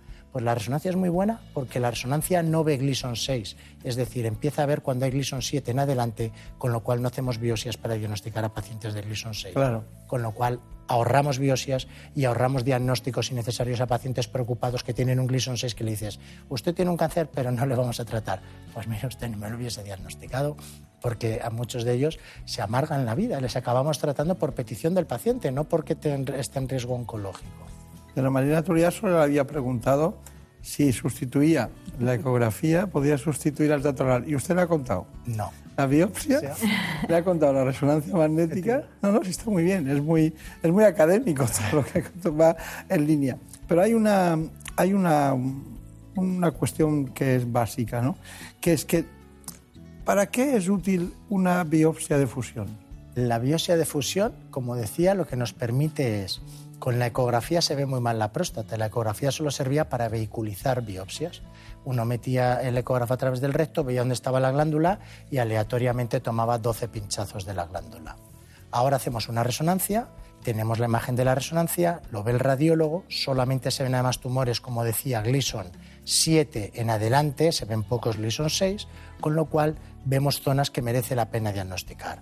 Vamos a hacer esa biopsia y entonces nos permite la biopsia de fusión biopsiar la zona tumoral que hemos marcado previamente con el patólogo y además biopsiar tumores que merece la pena diagnosticar porque son tumores que sí pondrán en riesgo la vida del paciente. Solo falta un detalle, que ella no se lo ha preguntado, pero muchas, seguro que se lo está pensando. ¿Qué significa Gleason? Gleason es la escala que he dicho que íbamos y lo clasificábamos de 2 a 10 y que cuanto más notas saques, al contrario que en el colegio... Sí. Es... No, no, pero ¿quién era Gleason? Gleason era un patólogo que lo que hizo fue clasificar el tumor de próstata como eh, tiene eh, diferentes patrones histológicos, daba una puntuación de 1 a 5 a un patrón y otra de 1 a 5 y los sumaba y por eso el mínimo es 2 y el máximo es 10. Claro. Y a partir de 6 para abajo es de bajo riesgo, 7 eh, es de riesgo intermedio, 8, 9 y 10 se considera de alto riesgo. Ahora sí. Ahora me quedo ya más tranquilo. Bueno, tenemos un informe de cáncer de próstata para ponernos todos en situación. Lo hace brillantemente, como siempre, Elena Fernández Puyol.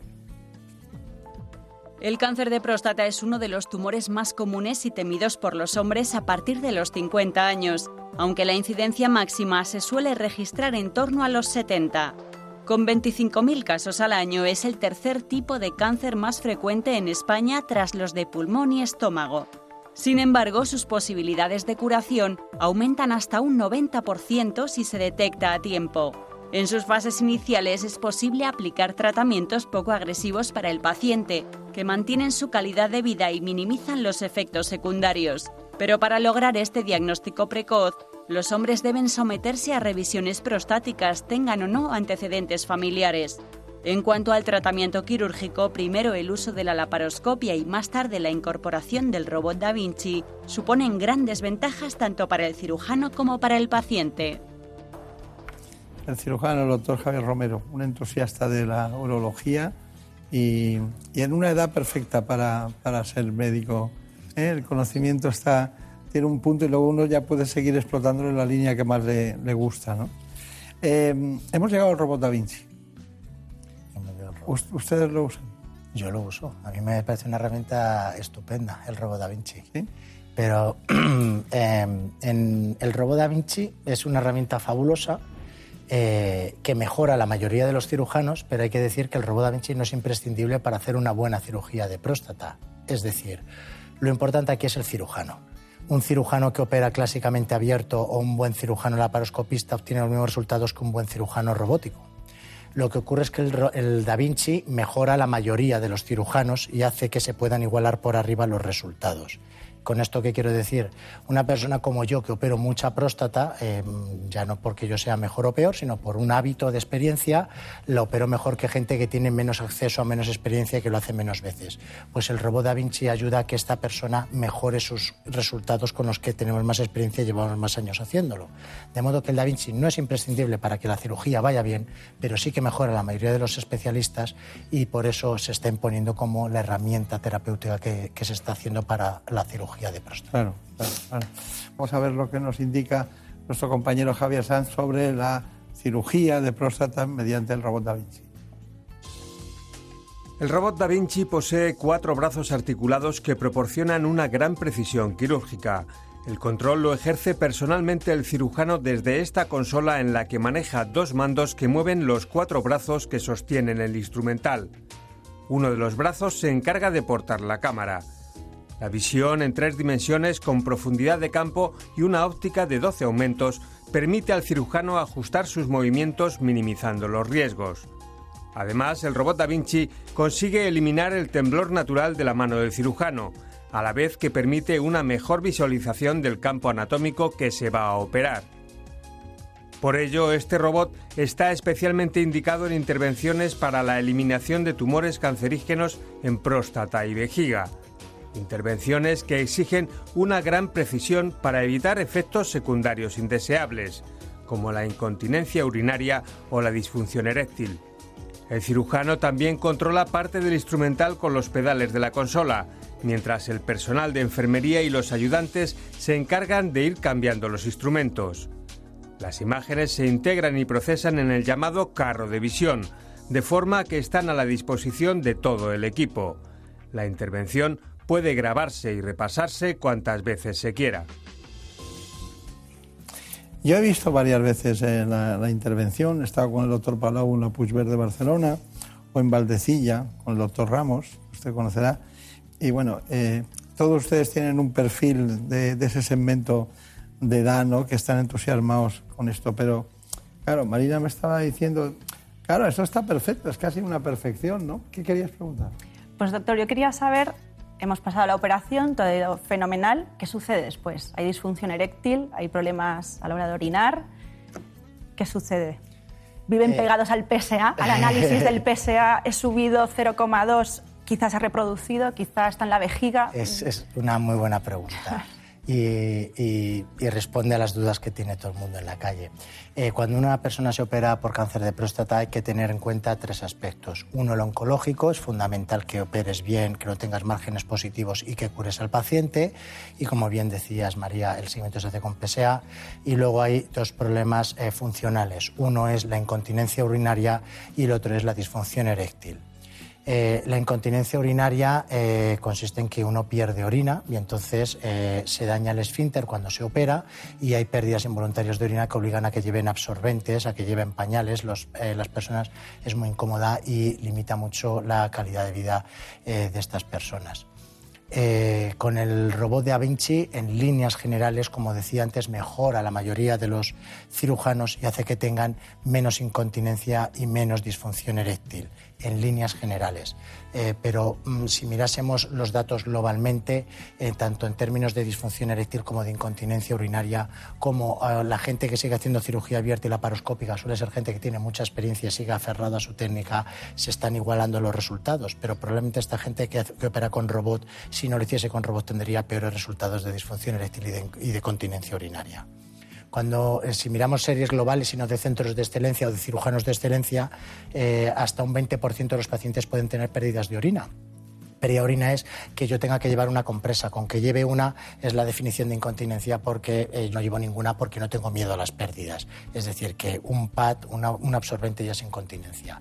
Y en cuanto a la disfunción eréctil, no depende solamente de la técnica quirúrgica, depende también de eh, la función eréctil previa. Si una persona tiene 70 años, es diabético, es hipertenso, es obeso y ya va con la función eréctil tocada a la cirugía, eh, el problema no está en la cirugía, el problema está en que ese hombre ya iba tocado y es más difícil.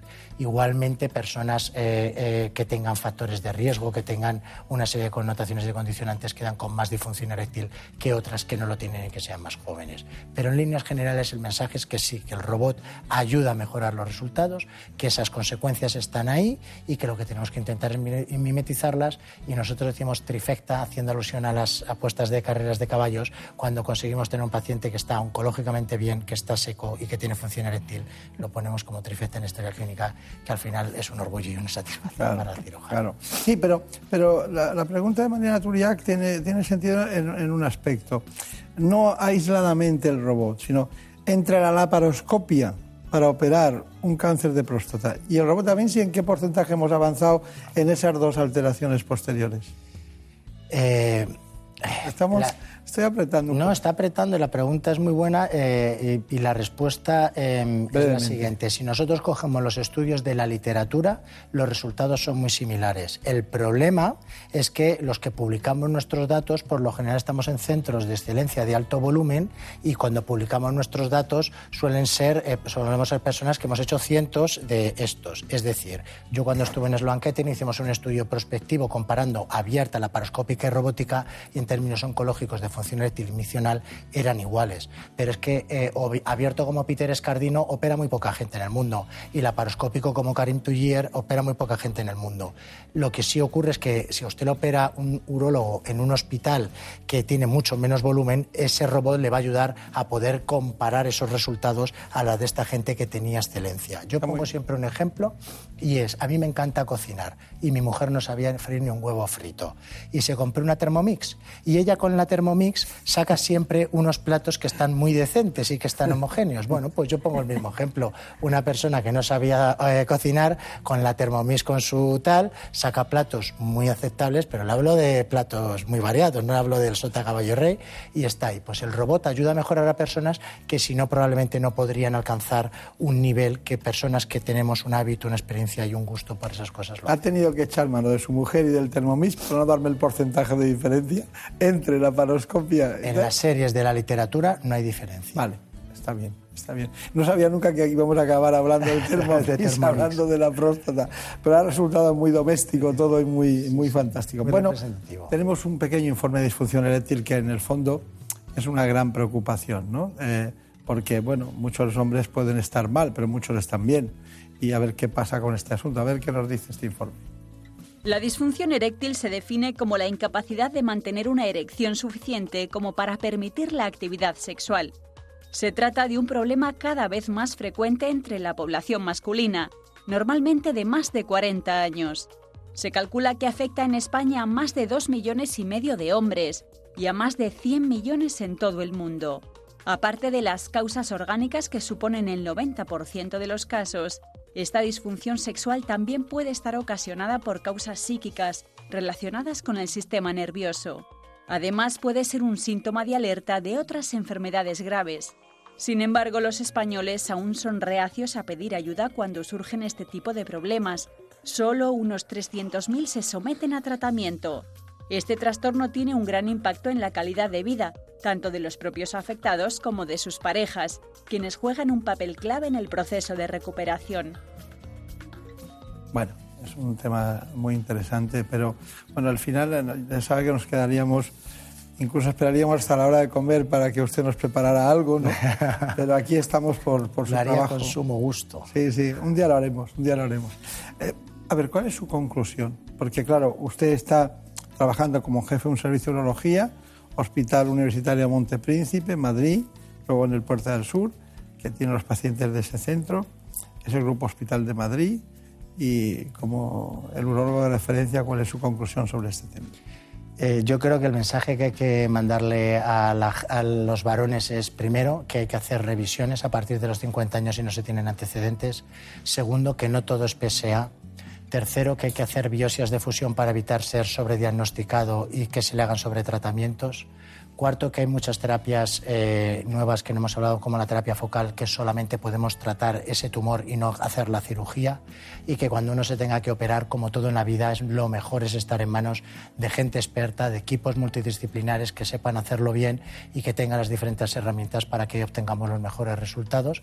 Y que si vienen las consecuencias, que a veces vienen, incluso estando en las mejores manos, que los podamos tratar y empezar con rehabilitaciones precoz, tanto funcional, eh, miccional como eh, sexual y luego que el cáncer de próstata es un cáncer que mata lentamente y que tenemos que aprender a manejarlo y a no ponernos nerviosos, a entender que tiene que haber programas de vigilancia activa. Está bien. Bueno, hay un asunto que se me queda en el fondo de, de, mi inquietud personal ¿no? y de mucha gente, que es lo que ustedes eh, traen locos a muchos, a muchos pacientes, que es el tema del PSA, que es un, una, una analítica muy inespecífica, eh, que no es patognomónica de, no, de, cuando se tiene el PSA. Hay gente que lo tiene muy alto, hay gente que siempre se mantiene un poco, parece que se ha quitado y sigue saliendo un poco de PSA más alto y hay algunos pacientes empoderados que acaban trastornados si se fijan en solo en eso. Entonces hay que empezar a devaluar un poco ese concepto que es muy interesante al principio, pero después es una tortura cotidiana para muchos pacientes. ¿Está de acuerdo? Estoy completamente de acuerdo. El PSA hay que saber leerlo y hay que saber en manos de quién se está para que no acabemos metido en, en sobrediagnósticos, como decía. El PSA no es más que una proteína que está en la superficie de la célula prostática. Si yo tengo una infección y se me mueren estas células, sube el PSA porque pasa sangre y se eleva. Si tengo una hiperplasia en la próstata, tengo muchas células con mucho PSA y también se eleva el PSA. Y si tengo un cáncer, esta célula no sabe sujetar el PSA y también se eleva en sangre. De modo que las elevaciones de sangre de PSA son por muchos escenarios y por eso tenemos diferentes estrategias y no solo el valor absoluto, es el valor de PSA en función de la edad, del tamaño de la próstata, de cómo viene de los años anteriores, de la cinética de la velocidad y del tacto rectal. Y por eso las decisiones deben estar en manos de gente experta que esté muy acostumbrado a tratar a muchos pacientes para que lo sepa leer y dar el mejor consejo a sus pacientes y no indicar biopsias que sean innecesarias. Pues ha sido perfecto. Doctor Romero, un placer, muchísimas gracias. Muchos recuerdos a sus compañeros.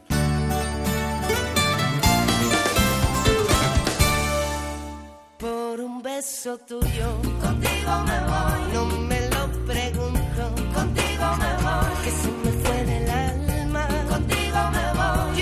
Como siempre, una gran producción en este espacio de Marta López Llorente.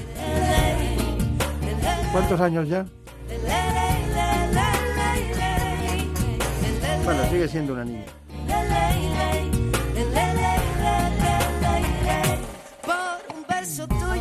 Así que ya saben ustedes que también tenemos siempre la mejor realización posible, hoy de la mano de David Fernández.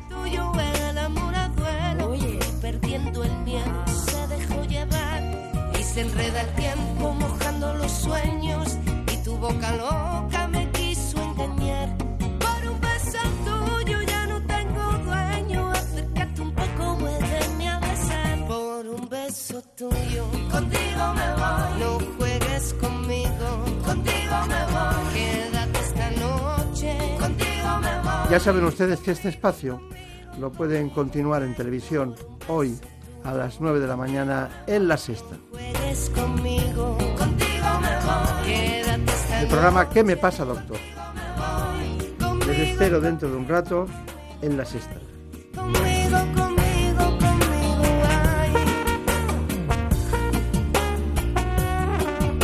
Les deseo que sean muy felices, que lo pasen muy bien. Feliz fin de semana. Por un beso tuyo, contigo me voy. No me lo pregunto,